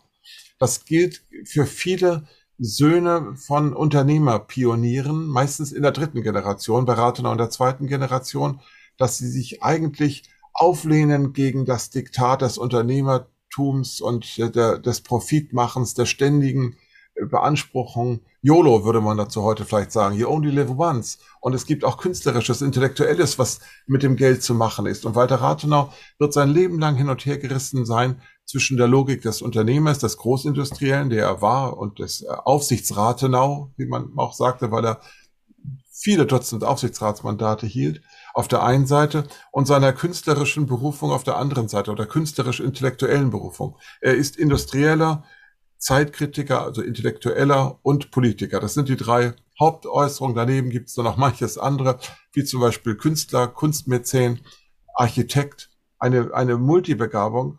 Und eins habe ich jetzt ausgelassen, was kein Verdienst ist und keine Schuld, aber in der Weimarer, in seiner Zeit als Belastung gelesen wurde. Er war Jude. Das bedeutet, dass einer der wirtschaftlich mächtigsten Männer, nachdem er seinem Vater nachgefolgt war, sogar Präsident der AEG wurde, die sein Vater als Deutsche Edison-Gesellschaft gegründet hatte, dass einer der mächtigsten Männer im Reiche gleichzeitig unter einem gesellschaftlichen Makel litt, den Rathenau, weil er nicht Zionist war, weil er auch nicht gläubig war, auch nicht in einen, in einen Vorzug verwandeln konnte, in eine Bereitschaft zu sagen, ja, ich bin Jude und ich bin es gerne. Nein, er war Jude und war es nicht gerne. Und dieser Umstand brachte ihn dazu, schon in seiner ersten Veröffentlichung in den 90er Jahren ein fast antisemitisch wirkendes Pamphlet in die Welt zu schicken. Höre Israel, der Beginn des berühmten äh, Gebetes, in dem er eine Anartung des jüdischen Volkes, er meinte die Ostjuden damit, an die deutsche Gesellschaft, besonders in Berlin, meinte.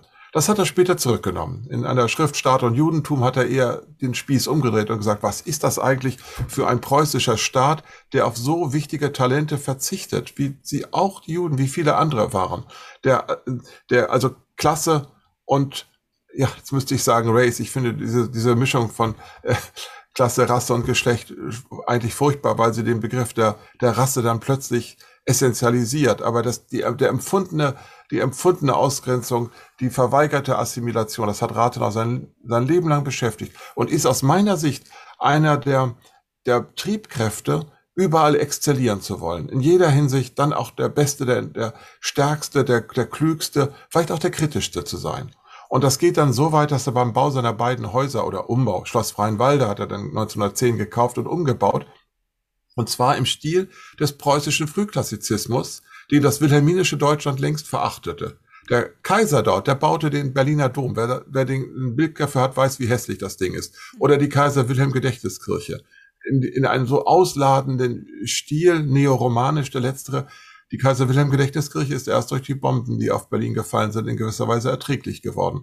Und Rathenau setzt dem in Schloss Freienwalde ein ganz behutsames preußisches Bild des Frühklassizismus entgegen und kauft das Schloss mit der Hohenzollernkrone. Es war ja Hohenzollernbesitz, um an dieser Hohenzollernkrone auf dem Dach zu zeigen, wie man eigentlich mit Tradition und Erbe besser hätte umgehen können. Und so ist das ganze Leben ein Programm, bis er dann, und jetzt kommen wir mal zu seinem politischen Tun, als deutscher Außenminister Ende Januar 22 ernannt, etwas ganz anderes tut, ganz pragmatisch wird. All seine wirtschaftlichen Lehren, die er verkündet hat, eines Art Gildesozialismus, er war kein Liberaler, sondern ein, ein Mann einer Wirtschaftsordnung, die auf, äh, auf Struktur, Oligopole und Sozialismus setzt. Eine sehr interessante Mischung zur Organisation der Volkswirtschaft. Das lässt er aber hinter sich, nachdem er nicht mehr wieder Aufbauminister ist, das war er seit 1921 eine Zeit lang, sondern Außenminister.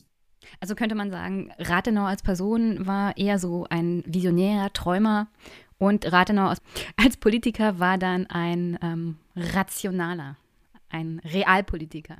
Ja. Also was, ja. was hat ihn denn als Politiker äh, motiviert? Wie war seine Welt, wie war sein Weltbild? Äh, Weil muss, ich, ich, also eine Sache hat mich dann doch fasziniert, als ich mich ein bisschen vorbereitet habe. Er hat mal geschrieben, 1913, vor Beginn des Ersten Weltkrieges. Verschmilzt die Wirtschaft Europas zur Gemeinschaft. Und das wird früher geschehen, als wir denken. So verschmilzt auch die Politik. Das ist nicht der Weltfriede, nicht die Abrüstung und nicht die Erschlaffung. Aber es ist die Milderung der Konflikte, Kraftsparnis und solidarische Zivilisation. Und dann ich kommt der schade, Satz. dass er die Europäische Union niemals erlebt hat. Ja, und dann kommt auch noch der Satz, die Wirtschaft ist unser Schicksal und nicht die Politik. Aber Frau Gütter, würden Sie das als irrational bezeichnen? Sie hatten eben den. Nee, das würde ich als ähm, Genau. zu dem Zeitpunkt als große Vision und Traum bezeichnen. Ja, weil wir eben ja gesagt hatten, es gibt den rationalen Pragmatiker ab 22 und vorher den emotionalen Visionär. Die also Vision, aus, aus, aus Sicht einer deutschen Europäerin ist das ja mittlerweile rationale Politik. Zu Genau. dem Zeitpunkt 1913 ist es absolute Träumerei. ja, also Europa wuchs als gelehrte Republik damals unglaublich zusammen. Die neuen äh, äh, Verbindungen, die, die Elektrizität, die Handelsverbindungen machten diesen Ersten Weltkrieg ja so unwahrscheinlich, wie wir uns das heute gar nicht mehr vorstellen können. Das konnte man eigentlich gar nicht glauben, dass diese, dieser Kontinent und auch transkontinental zu dem, nach Amerika hin, dass das nochmal zerrissen werden würde.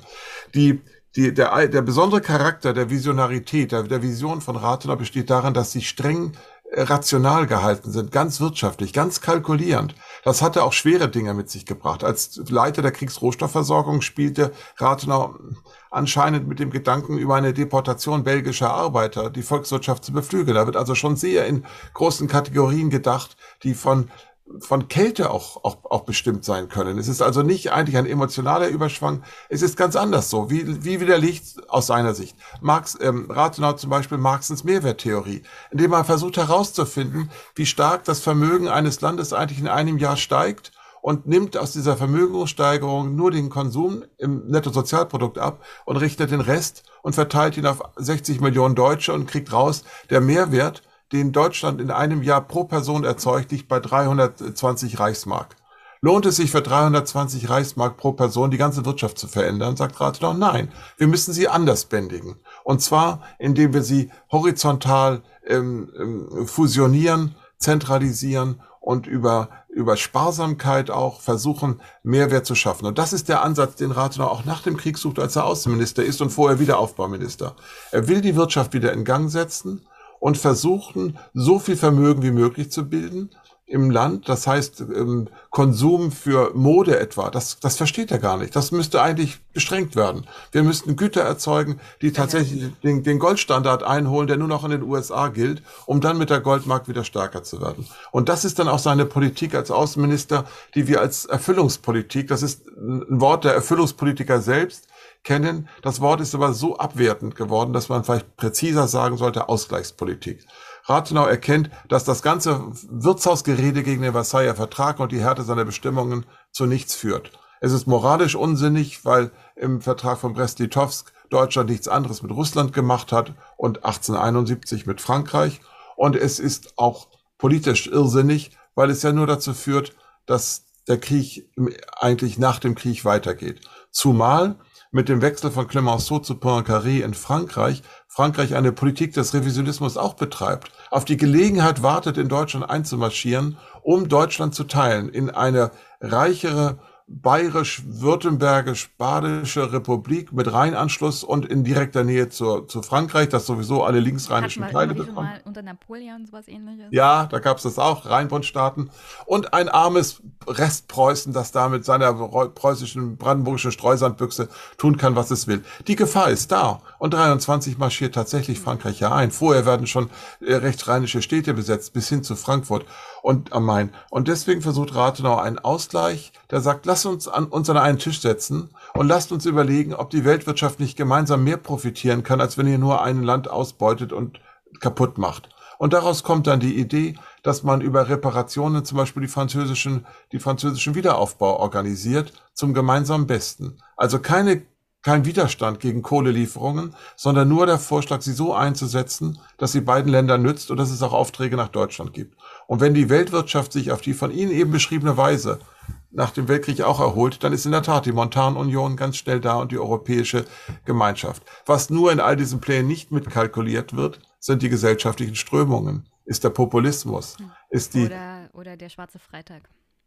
Ja, ja, der wäre ja auch möglicherweise bei einer stärker verbundenen Weltwirtschaft zu vermeiden gewesen. Jetzt geht es ja erstmal darum, dass für diese Politik die Grundlagen fehlen. Sie fehlen auf französischer Seite, sie fehlen auf amerikanischer Seite. Die USA gehen in die Splendid Isolation zurück und Wilsons 14 Forderungen nach einem gerechten Frieden und Selbstbestimmungsrecht der Völker gilt nichts mehr. Und in England hat Deutschland vielleicht noch am ehesten einen Partner, aber nun wächst mit der, mit der russischen Sowjetrepublik ein neuer Gegner heran. Was ist denn, wenn Russland auch noch Reparationen verlangt? Das, das droht.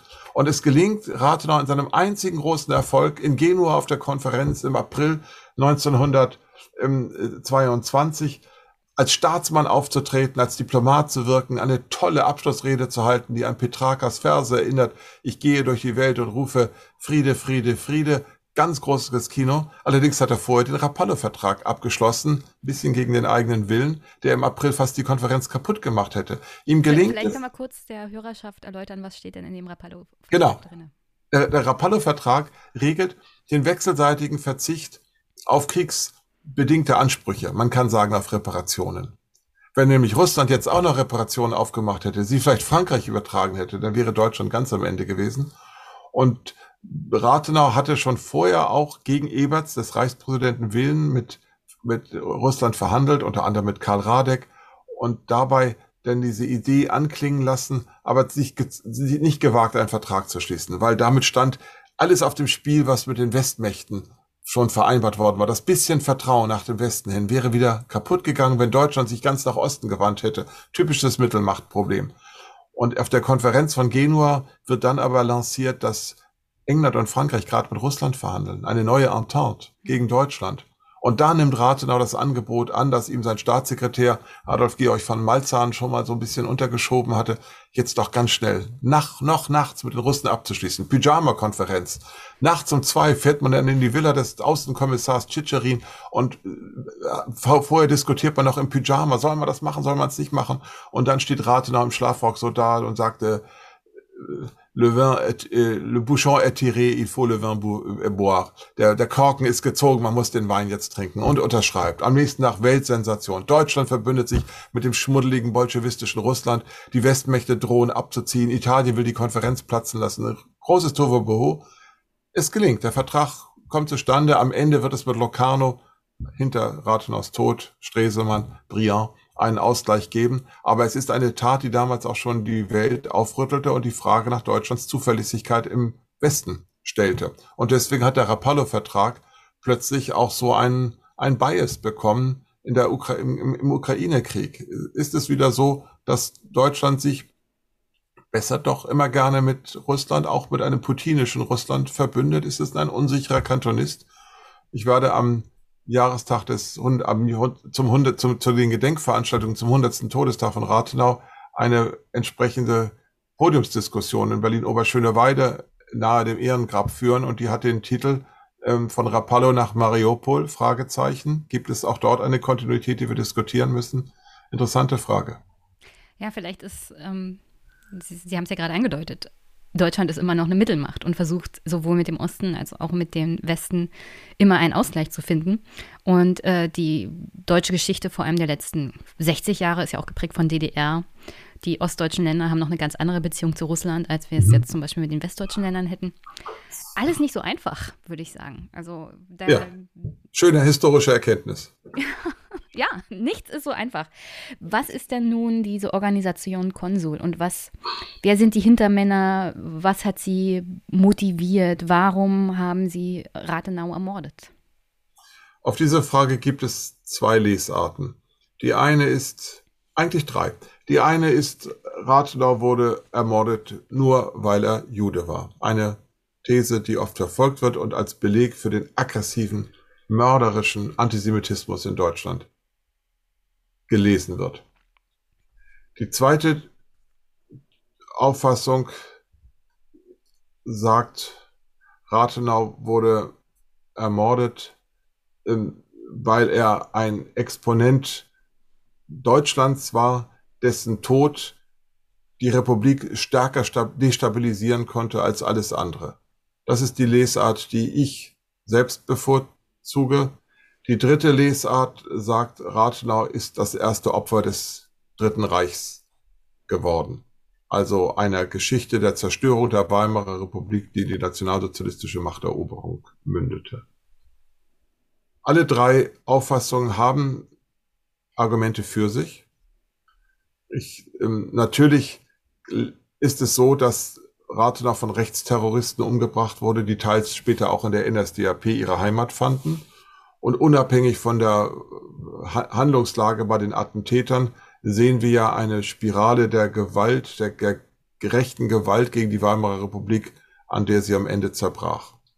Die zweite Hypothese, Rathenau wurde umgebracht, weil er Jude war, lässt sich stärken durch das Maß an antisemitischen Verwünschungen, Verfolgungen, Schmähungen, auch Angriffen Rathenau ausgesetzt war, schon in seiner Zeit als Wiederaufbauminister oder dann als Außenminister. Ich habe im Sonderarchiv in Moskau die neben den Prozessunterlagen vor über 30 Jahren auch ein Band gefunden, der im, analog, glaube ich, auch im politischen Archiv des Auswärtigen Amtes aufbewahrt wird und der nur die Beschmähungen festhält, unter denen der Außenminister zu leiden hatte und immer verbunden mit der Frage, sollen wir dagegen gerichtlich vorgehen oder nicht. Das gleiche widerfährt Erzberger, ein anderes Opfer, und es widerfährt Scheidemann und besonders natürlich Reichspräsident Ebert. Ich will begründen, warum ich diese anderen Thesen für nicht zu kräftig halte. Der Rathener Mord ist kein isoliertes Ereignis. Er stand im Kontext einer Serie von Anschlägen, die allesamt ansonsten nicht Juden trafen. Scheidemann war kein Jude, Erzberger war Zentrumspolitiker und aktiver Katholik gewesen. Die anderen ausgesuchten Opfer, es blieb eine bei einer Liste, waren unter anderem ähm, Reichspräsident Friedrich Ebert, der auch der glaubenslos war, jedenfalls nicht jüdischer Herkunft war. Das zweite Argument gegen die individualisierende Auffassung besteht darin, dass die, das Attentat von einer Gruppe von Menschen begangen wurde, die man bereits kannte. Es gab vor beiden Attentaten auf Scheidemann und, und Rathenau, die ziemlich nacheinander erfolgten. Das eine zu Pfingsten 1922 im Anfang Juni und das Rathenau-Attentat Ende Juni. Immer sind es dieselbe, es ist dieselbe Handschrift. Es sind immer zwei Täter. Sie waren alle in der Brigade Erhard und sie operieren mit Hilfsmitteln, die sie nicht selbst beschafft haben konnten. Das kann man am Beispiel äh, des Scheidemann-Attentates zeigen. Die Blausäure wurde von einer unbekannten Stelle außerhalb geliefert. Die Klistierspritze, die verwendet wurde, kam von irgendwoher. Die beiden Attentäter kannten sich vor dem Attentat gar nicht, sondern lernten sich erst im Zuge ihrer, ihrer Ausspähung des Opfers in Kassel kennen. Beim Erzberger Attentat treten wieder, das war im Jahr davor, im August 1921, treten wiederum zwei Männer in Erscheinung, die der Organisation Konsul angehören und im Zuge der Verfolgung der Täter wird diese Organisation überhaupt erst sichtbar. Sie lebt in München-Schwabing in einer Zentrale oder sie arbeitet dort unter dem Titel einer bayerischen Holzverwertungsgesellschaft, was insoweit stimmte, als die heimliche Reservearmee, die der Freikorpsführer Hermann Ehrhardt, und der ist der Kopf des, dieser gesamten Verschwörung, in, in den bayerischen Wäldern und in Franken unterhalten hatte, ebenso wie auf den pommerschen Gütern und in vielen anderen Landstrichen Deutschlands und Städten lagen und waren Menschen, die sich dieser Reservearmee als im Rahmen eines Wehrbundes angeschlossen hatten. Erhard meinte, dass er weit über 100.000 Mann mobilisieren könne und einige davon hatte er auch mobilisiert, um den polnischen Aufstand gegen die in Oberschlesien ähm, zu bekämpfen, im Auftrag der Reichsregierung übrigens, was nachher dann dazu führt, dass das Auswärtige Amt diesem Freikorpsführer Geld bezahlte, 300.000 Reichsmark, die dann auch zur Planung des Rathenau-Attentats möglicherweise verwendet worden sind. Ein sehr eigentümlicher Konnex. Und diese Organisation. Das Haus von Rathenau hat das mitfinanziert sozusagen. Ja, wenn man es also sehr zuspitzt, ein bisschen sehr journalistisch, ich bin aber. Ein bisschen polemisch. Ja, aber natürlich zu ganz anderen Zwecken. Und es zeigt wiederum dieses, dieses Dilemma, eine Republik mit Hilfe von Antirepublikanern stützen zu müssen. Es gab ja Vorstellungen, eine sozialdemokratische Einwohnerwehr zu gründen, aber da gab es nicht genug Leute, die das wollten. Die meisten waren eben pazifistisch. Die, die nicht pazifistisch waren, standen nicht bei der USPD und bei der MSPD. Und nun das Rathenau-Attentat. Der Kraftwagen kommt aus Sachsen. Die Attentäter kommen zum Teil aus Kiel, aus Rostock, aus Chemnitz oder zum Teil auch aus, aus Berlin. Die Handgranate kommt äh, zusammen, kommt aus einem geheimen Waffenlager in Mecklenburg. Die Maschinenpistole wird aus Schwerin besorgt. Also man sieht auch hier, dass alles zusammenläuft. Und der Mann, der alles organisiert, der die Fäden in der Hand hält und kommt von Frankfurt, bringt das Geld, ist der Bruder übrigens des Erzberger Mörders. Und so hängt alles sehr zusammen. Und am 24. Juni wird Rathenau nach dieser Hypothese umgebracht weil man hoffte, dass durch seine Ermordung die Republik in den Bürgerkrieg stürzt. Deswegen fliehen die Attentäter auch gar nicht aus Berlin. Sie bleiben in Berlin und stellen sich am Alexanderplatz und sonst wohin, um zu sehen, wie die Massen aufbegehren und tatsächlich eine Einheitsfront der Linken von der KPD bis zur MSPD zusammen zustande kommt und man fordert die Revolution endlich zu vollenden. Nur durch das entschlossene Handeln im Parlament, das ein Republikschutzgesetz äh, zustande bringt, fraktionsübergreifend, gelingt es, diese Empörung unter den Massen so weit abzuschwächen, dass die Republik eben nicht erschüttert wird. Der Sinn dieser Erschütterung war, dass Herr Hermann Ehrhardt gerne den, die Feder des Kapp-Putsches, an dem er beteiligt war, vermeiden wollte beim nächsten putschistischen Anlauf gegen die Republik. Damals war die Reichswehr neutral geblieben. Und die Brigade Ehrhardt war, obwohl sie in Berlin einmarschierte, um den Putschisten Wolfgang Kapp in sein Reichskanzleramt zu heben. Sie war alleine gewesen und gegenüber dem Generalstreik machtlos. Man musste die Reichswehr auf die eigene Seite bekommen. Das konnte man aber nicht, wenn man gegen die Republik revoltierte. Truppe schießt nicht auf Truppe, hieß es einerseits, andererseits aber, die Reichswehr dient dem Staat und keiner Partei.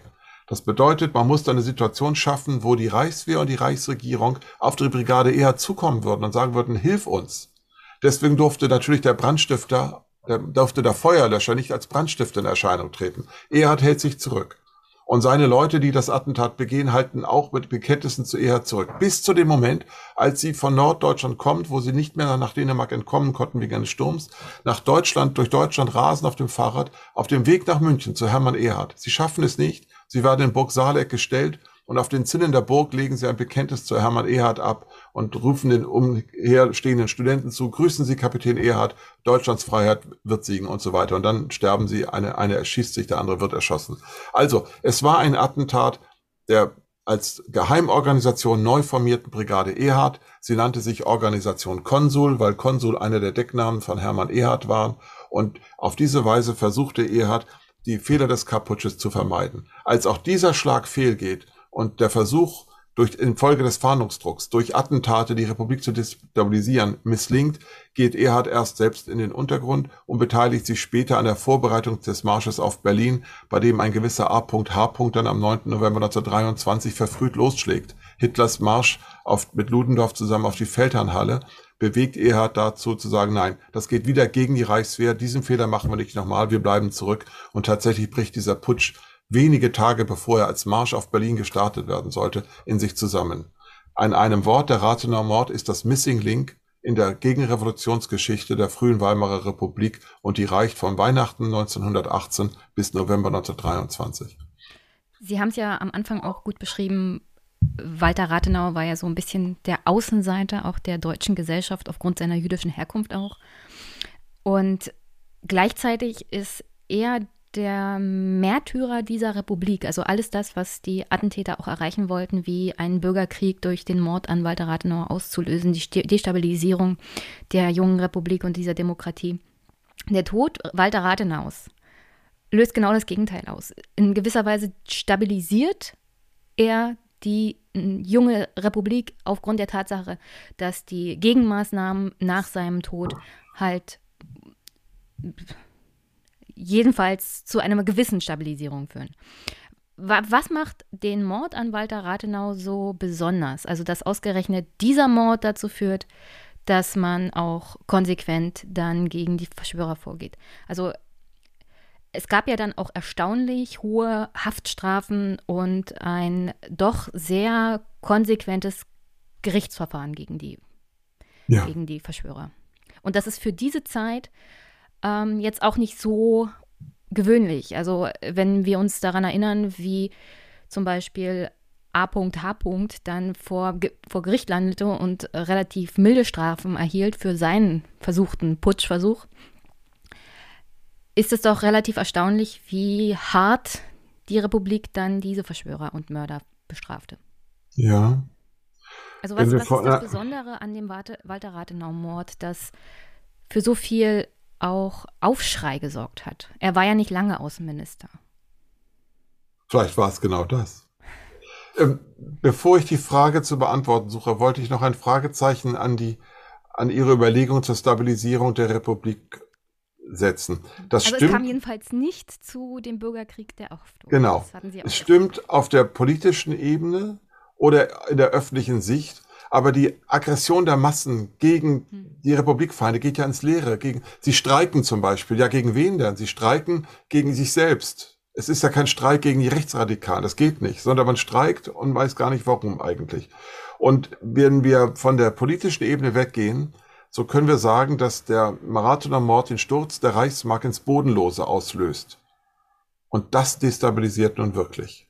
Das destabilisiert. Und zwar in doppelter Hinsicht. Einmal äh, unmittelbar, die Republik gerät ins Taumeln und ist eigentlich während der Ruhrkrise und der Besetzung des Ruhrgebiets fast am Ende.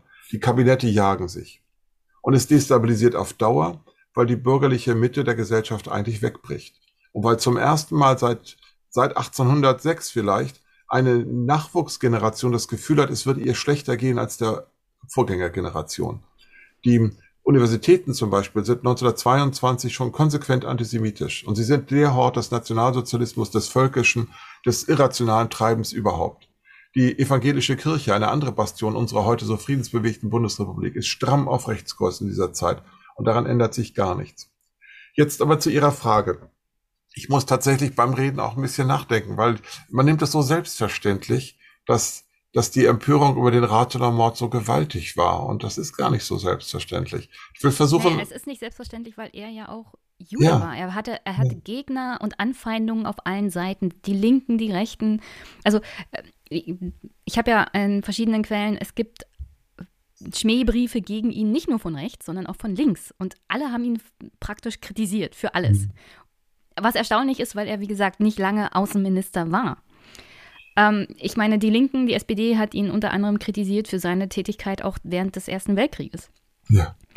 Und seine Politik dort. Also äh, es ist ungewöhnlich, wie groß der Aufschrei auch in der zivilen Bevölkerung war. Für jemanden, der eigentlich Außenseiter dieser Gesellschaft war, von Geburt bis Tod. Und sich selbst gab, auch. Es gab für ihn ja auch dieses, dieses Denkmal. Also. Ja. Also er hat sich selbst auch noch viel stärker zum Außenseiter gemacht. Die jüdische Herkunft spielte in der offiziellen politischen Kultur ja gar keine Rolle mehr. Subkutan sehr, aber ähm, in allen Parteien wirken Politikerinnen und Politiker jüdischer Herkunft mit. Und als Rathenau bei seiner Ernennung zum Außenminister einen Fragebogen ausfüllen musste, da stand dann auch Religionszugehörigkeit, hat er durchgestrichen, hat gesagt, diese Frage entspricht nicht der Verfassung, zack, weg. Das konnte er 1900 21 tun. Aber um Ihre Frage jetzt nochmal zu verschärfen, er war am Ende des Ersten Weltkriegs vielleicht das außenseitigste politische Wesen überhaupt in Deutschland. Der Mann hat in seiner, wie ich das nennen würde, ra rationalen Visionshaltung Ende des Krieges einen Aufruf zur Levée en masse im Berliner Tageblatt veröffentlicht, aus dem ganz berechnenden Kalkül heraus, dass der Krieg zu Ende gehen muss, dass man aber besser um den Frieden bittet, wenn man ein bisschen Macht im Hintergrund hat. Deswegen eine letzte Volksanstrengung, alle an die Waffen, um bessere Friedensbedingungen auszuhandeln. Ein paar Wochen später ist der Krieg zu Ende, wenige Wochen später ist der Krieg zu Ende und Ratner steht da als ein blutrünstiger Kriegsverlängerer, der für die AEG Profite scheffeln wollte. Völlig absurd, aber das war das gesellschaftliche Echo. Dann tritt er irgendwann bei der Beratung zur National, in der Nationalversammlung für die neue Verfassung, läuft ein Brief eines Auslandsdeutschen ein aus, aus Skandinavien, der sagt, wir sollten doch den klugen Rathenau zum Präsidenten wählen. Und dann erspielten sich Szenen im Deutschen Reichstag ab, die es vorher nie gegeben hatte. Das ganze Haus äh, zerbirst förmlich vor Gelächter. Die können eine halbe Stunde nicht weitermachen, weil die Tränen überlaufen sind. So ein Huhn wie Rathenau zum Präsidenten, also so ein Vorschlag hat es unter der Sonne noch nicht gegeben. Rathenau ist schwer verletzt. Es ist im Stenogramm zu lesen. Jeder weiß das. Rathenau ist der verlachteste Mann überhaupt und es gibt dann einen Artikel in der USPD-Zeitung Die Freiheit zum Jahreswechsel 18 auf 19. Das modernste aller Amphibienwesen, dieser Zwitterrat oder der moderne Jesus im Frag der paradoxe Franz von Assisi. Was für eine verbogene Figur. Der Mann ist am Ende. Erster Kaputsch, der gescheiterte Kaputsch, zeigt, dass man alle Kräfte, die die Republik hat, eigentlich zusammennehmen muss. Und da ist dann auch Rathenau wieder wichtig. Und er wird als Sachverständiger angefragt für Reparationsfragen und kann mit kühlen Berechnungen darlegen, was geht und was nicht geht. Und dadurch nimmt er seinen Aufstieg und hat in Josef Wirth, dem Zentrumspolitiker, einen Förderer. Wirth weiß, dass Rathenau der Größere ist und lässt ihn dann auch gewähren. Schon als Wiederaufbauminister hat Rathenau dann viel Reputation und jetzt kommt das, was ihn hm, ausmacht.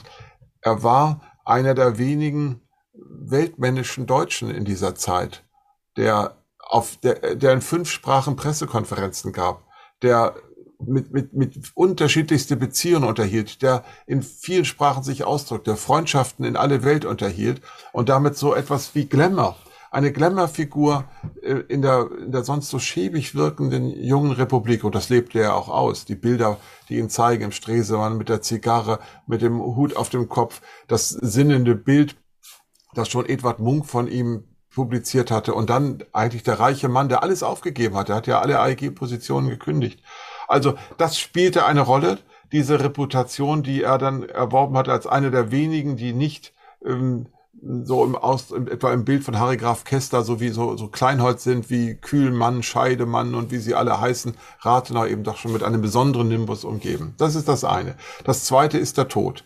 Der, die Märtyrerfunktion der Ermordung.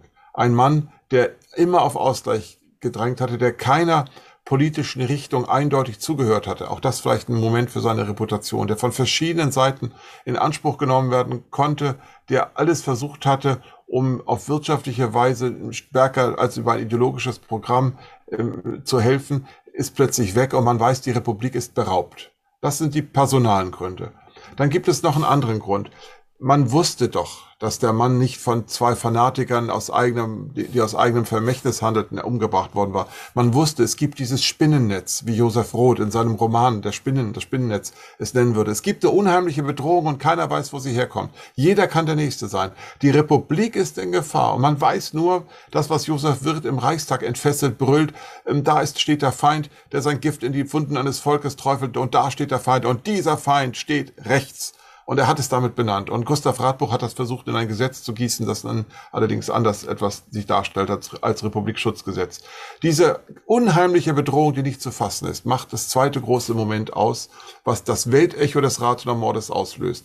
Und das dritte, das ist aber eigentlich schon fast gesagt, anders als Scheidemann war Rathenau kein parteipolitisch festgelegt, keine parteipolitisch festgelegte Figur. Und anders als Erzberger vertrat ähm, Rathenau keine besondere Religion, er, hat, er war ja selbst aus dem Judentum, wie er das nannte, 1895 ausgetreten. Und er hatte auch keine persönlichen Affären, die ihn, die seine Reputation belasteten. Und ähm, er war auch nicht mit dem Odium der Unterzeichnung des Waffenstillstandes wie der, wie der Erzberger begabt. Und er war auch nicht das, was man im Falle Erzbergers damals als Politik erst zum Beruf wurde, gerne Politikern der Gewerkschaften etwa nachsagte, dass sie Aufsteiger seien aus kleinen Verhältnissen kommend und jetzt von Diäten leben wollen. Das war so ein ganz häufiges Zeitungsmotiv. Das alles war Rathenau nicht, sondern er war anschlussfähig nach unterschiedlichsten Seiten von den einflussreichsten Großkapitalisten bis zum AEG-Arbeiter. Und das hat dann erst sich gegen ihn gewandt, weil er so undurchsichtig war und sich im Moment seines Todes für seinen Nachruhm, Nachruhm ausgezeichnet. Ich, wenn ich das noch sagen darf, ich sage es ein bisschen in Fragezeichen, mit Fragezeichen, weil die Zeitgenossen dann noch sehr schnell wieder zur Tagesordnung übergegangen sind und die großen Rathenau-Ehrungen, die da geplant wurden, die kamen nicht zustande. An der, die Straßen sollten umbenannt werden, also das klappte an vielen Orten nicht. Heute gibt es sie wieder nach 45, aber als die Königsallee etwa umbenannt werden sollte in Rathenauallee, dort wo er umgebracht worden war, ein wüster Sturm der Empörung. Man kann doch den König nicht enteignen für einen Außenminister, ohne der das König, Wort der jüdisch. schon längst in, im Exil lebte. Ja, leider hatte man dann irgendwie vergessen, dass die Königsallee sich nicht mit Ö, sondern mit OE schreibt und das nicht ganz zufällig, denn ihr Namensgeber war der Mäzen und Bankier Felix Königs gewesen. Und einer seiner Nachfahren, Tom Königs, hat den Rest des Vermögens später den Tupamaros in Uruguay vermacht. Das ist also eine reiche Familiendynastie gewesen, hatte mit dem König gar nichts zu tun. Aber die Straße wurde nicht umbenannt. Na, wie Das das, groß- Fake News in der Öffentlichkeit so ist. Genau. Das ist ja Das große Idee. Denkmal, von dem Sie sprachen, wurde nicht gebaut. 1929 war immer noch kein Denkmal da. Da hat dann die Deutsche Demokratische Partei, kurz bevor sie sich umbenannte, so ein kleines, am Baum, so ein kleines Gitter angebracht. Hier starb Rathenau. An dem Baum waren dann noch die Schusswunden zu sehen. Ansonsten war nicht so viel mit der Ehrung. Und zum zehnten Todestag wollte die Reichsregierung da keinen Kranz mehr niederlegen. Das hat dann, also nicht selbst, das hat dann jemand anderes gemacht. Also insoweit war das mit der Reputation so eine Sache. So sieht's aus. Äh, schicken Sie mir noch den Link für die Podiumsdiskussion. Vielleicht habe ich ja Zeit, vorbeizugucken. Ich würde es auch über Twitter teilen. Das scheint mir doch eine interessante Podiumsdiskussion zu, zu werden. Also Geschichte ist immer so eine Sache. Man kann daraus lernen und vielleicht die ein oder andere Parallele ziehen auch zur heutigen Zeit. Also es gibt, ich wollte noch bemerken, dass es jetzt, es gibt einen ganzen Kreis von Gedenkveranstaltungen. Am 24. Juni haben wir morgens eine Kranzniederlegung mit dem Bundespräsidenten. Am Nachmittag eine, eine im Deutschen Historischen Museum eine Veranstaltung. Das kann man alles auf der Website walterrathenau.de nachlesen. Da können Sie es dann auch finden. Und am Nachmittag im Deutschen Historischen Museum nach der Rede des Bundespräsidenten eine Podiumsdiskussion wieder mit dem Bundespräsidenten, in der ich die Frage moderieren werde nach der Kontinuität rechter Gewalt. Das ist etwas, was uns ja heute auch ein bisschen beschäftigt hat oder hätte beschäftigen wollen. Und am 25. Juni gibt es eine Kranzniederlegung am Ehrengrab in Oberschöneweide mit einer anschließenden Podiumsdiskussion, von der ich eben sprach, vom Rapallo-Vertrag oder von Rapallo nach Mariupol, Fragezeichen. Das ist dann der Sonnabend und am Sonntag ist das, was ich besonders wichtig finde, in Schloss Freienwalde, mal endlich nicht in Berlin, also in Rathenau, in der Rathenau Gedenkstätte, in dem von ihm restaurierten Schloss, gibt es eine neu eröffnete Rathenau-Ausstellung mit einem Rathenau-Film, den eine Filmemacherin aus Berlin, Beate Schubert, gedreht hat oder im Begriff steht, gerade noch zu drehen. Und auch dort werden wir dann die Frage der Kontinuität von Gewalt in Ostdeutschland ja nun besonders ansprechen. Und das mündet in eine Reihe von Lesungen und Diskussionen, die das ganze Jahr über anhalten. Das alles ist zu finden auf der Website walter.rathenau.de. Ich werde das mal teilen. Ich habe ja den einen oder anderen Follower, der sich das vielleicht mal angucken kann. Sehr gut. Herzlichen Dank auf alle Fälle für das Gespräch. Das war sehr, sehr wunderbar. Äh, vielleicht komme ich nochmal auf Sie zu. Das war, das war ein wirklich toller Beitrag. Haben Sie noch eine Botschaft, die Hörerinnen und Hörer? Nein, ich habe keine Botschaft. Ich habe Antworten auf Fragen, aber keine Botschaft. Dann herzlichen Dank und vielleicht sieht und hört man sich mal wieder. So soll es wohl sein. Frau Günther, machen Sie es gut und Ihre Hörerinnen und Hörer auch. Bis dann. Tschüss. Tschüss.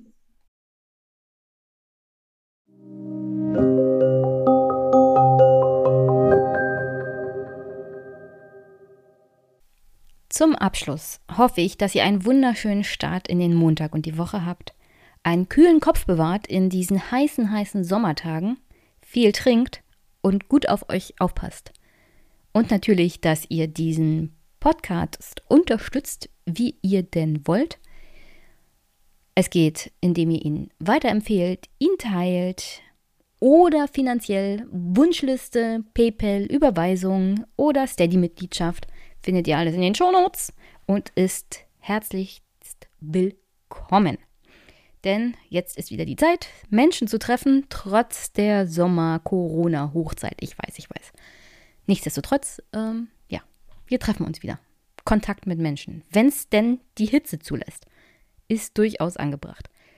Und ja, ähm, sonst hoffe, diese Folge bringt euch gut und überraschend durch den Montag und diese Woche, dass ihr viel Spaß daran hattet und einiges gelernt habt. Vor allem zu Bränden und Weizenanbau in Brandenburg. Und vielleicht habt ihr auch das eine oder andere über Walter Rathenau gelernt. Das Buch vom Wallstein Verlag kann ich auch an dieser Stelle nur nochmal wärmstens empfehlen. Es ist eine schöne, nette kleine Bereicherung. Und ich hoffe, vielleicht Herrn Sabro mal wieder im Podcast zu haben. Es scheint mir vor allem mit solchen Historikern, die auch gut darin sind, Geschichten zu erzählen, sollte man öfters mal podcasten. Ich wünsche euch an dieser Stelle auf alle Fälle einen wunder wunderschönen Tag. Wir hören uns. Bis bald.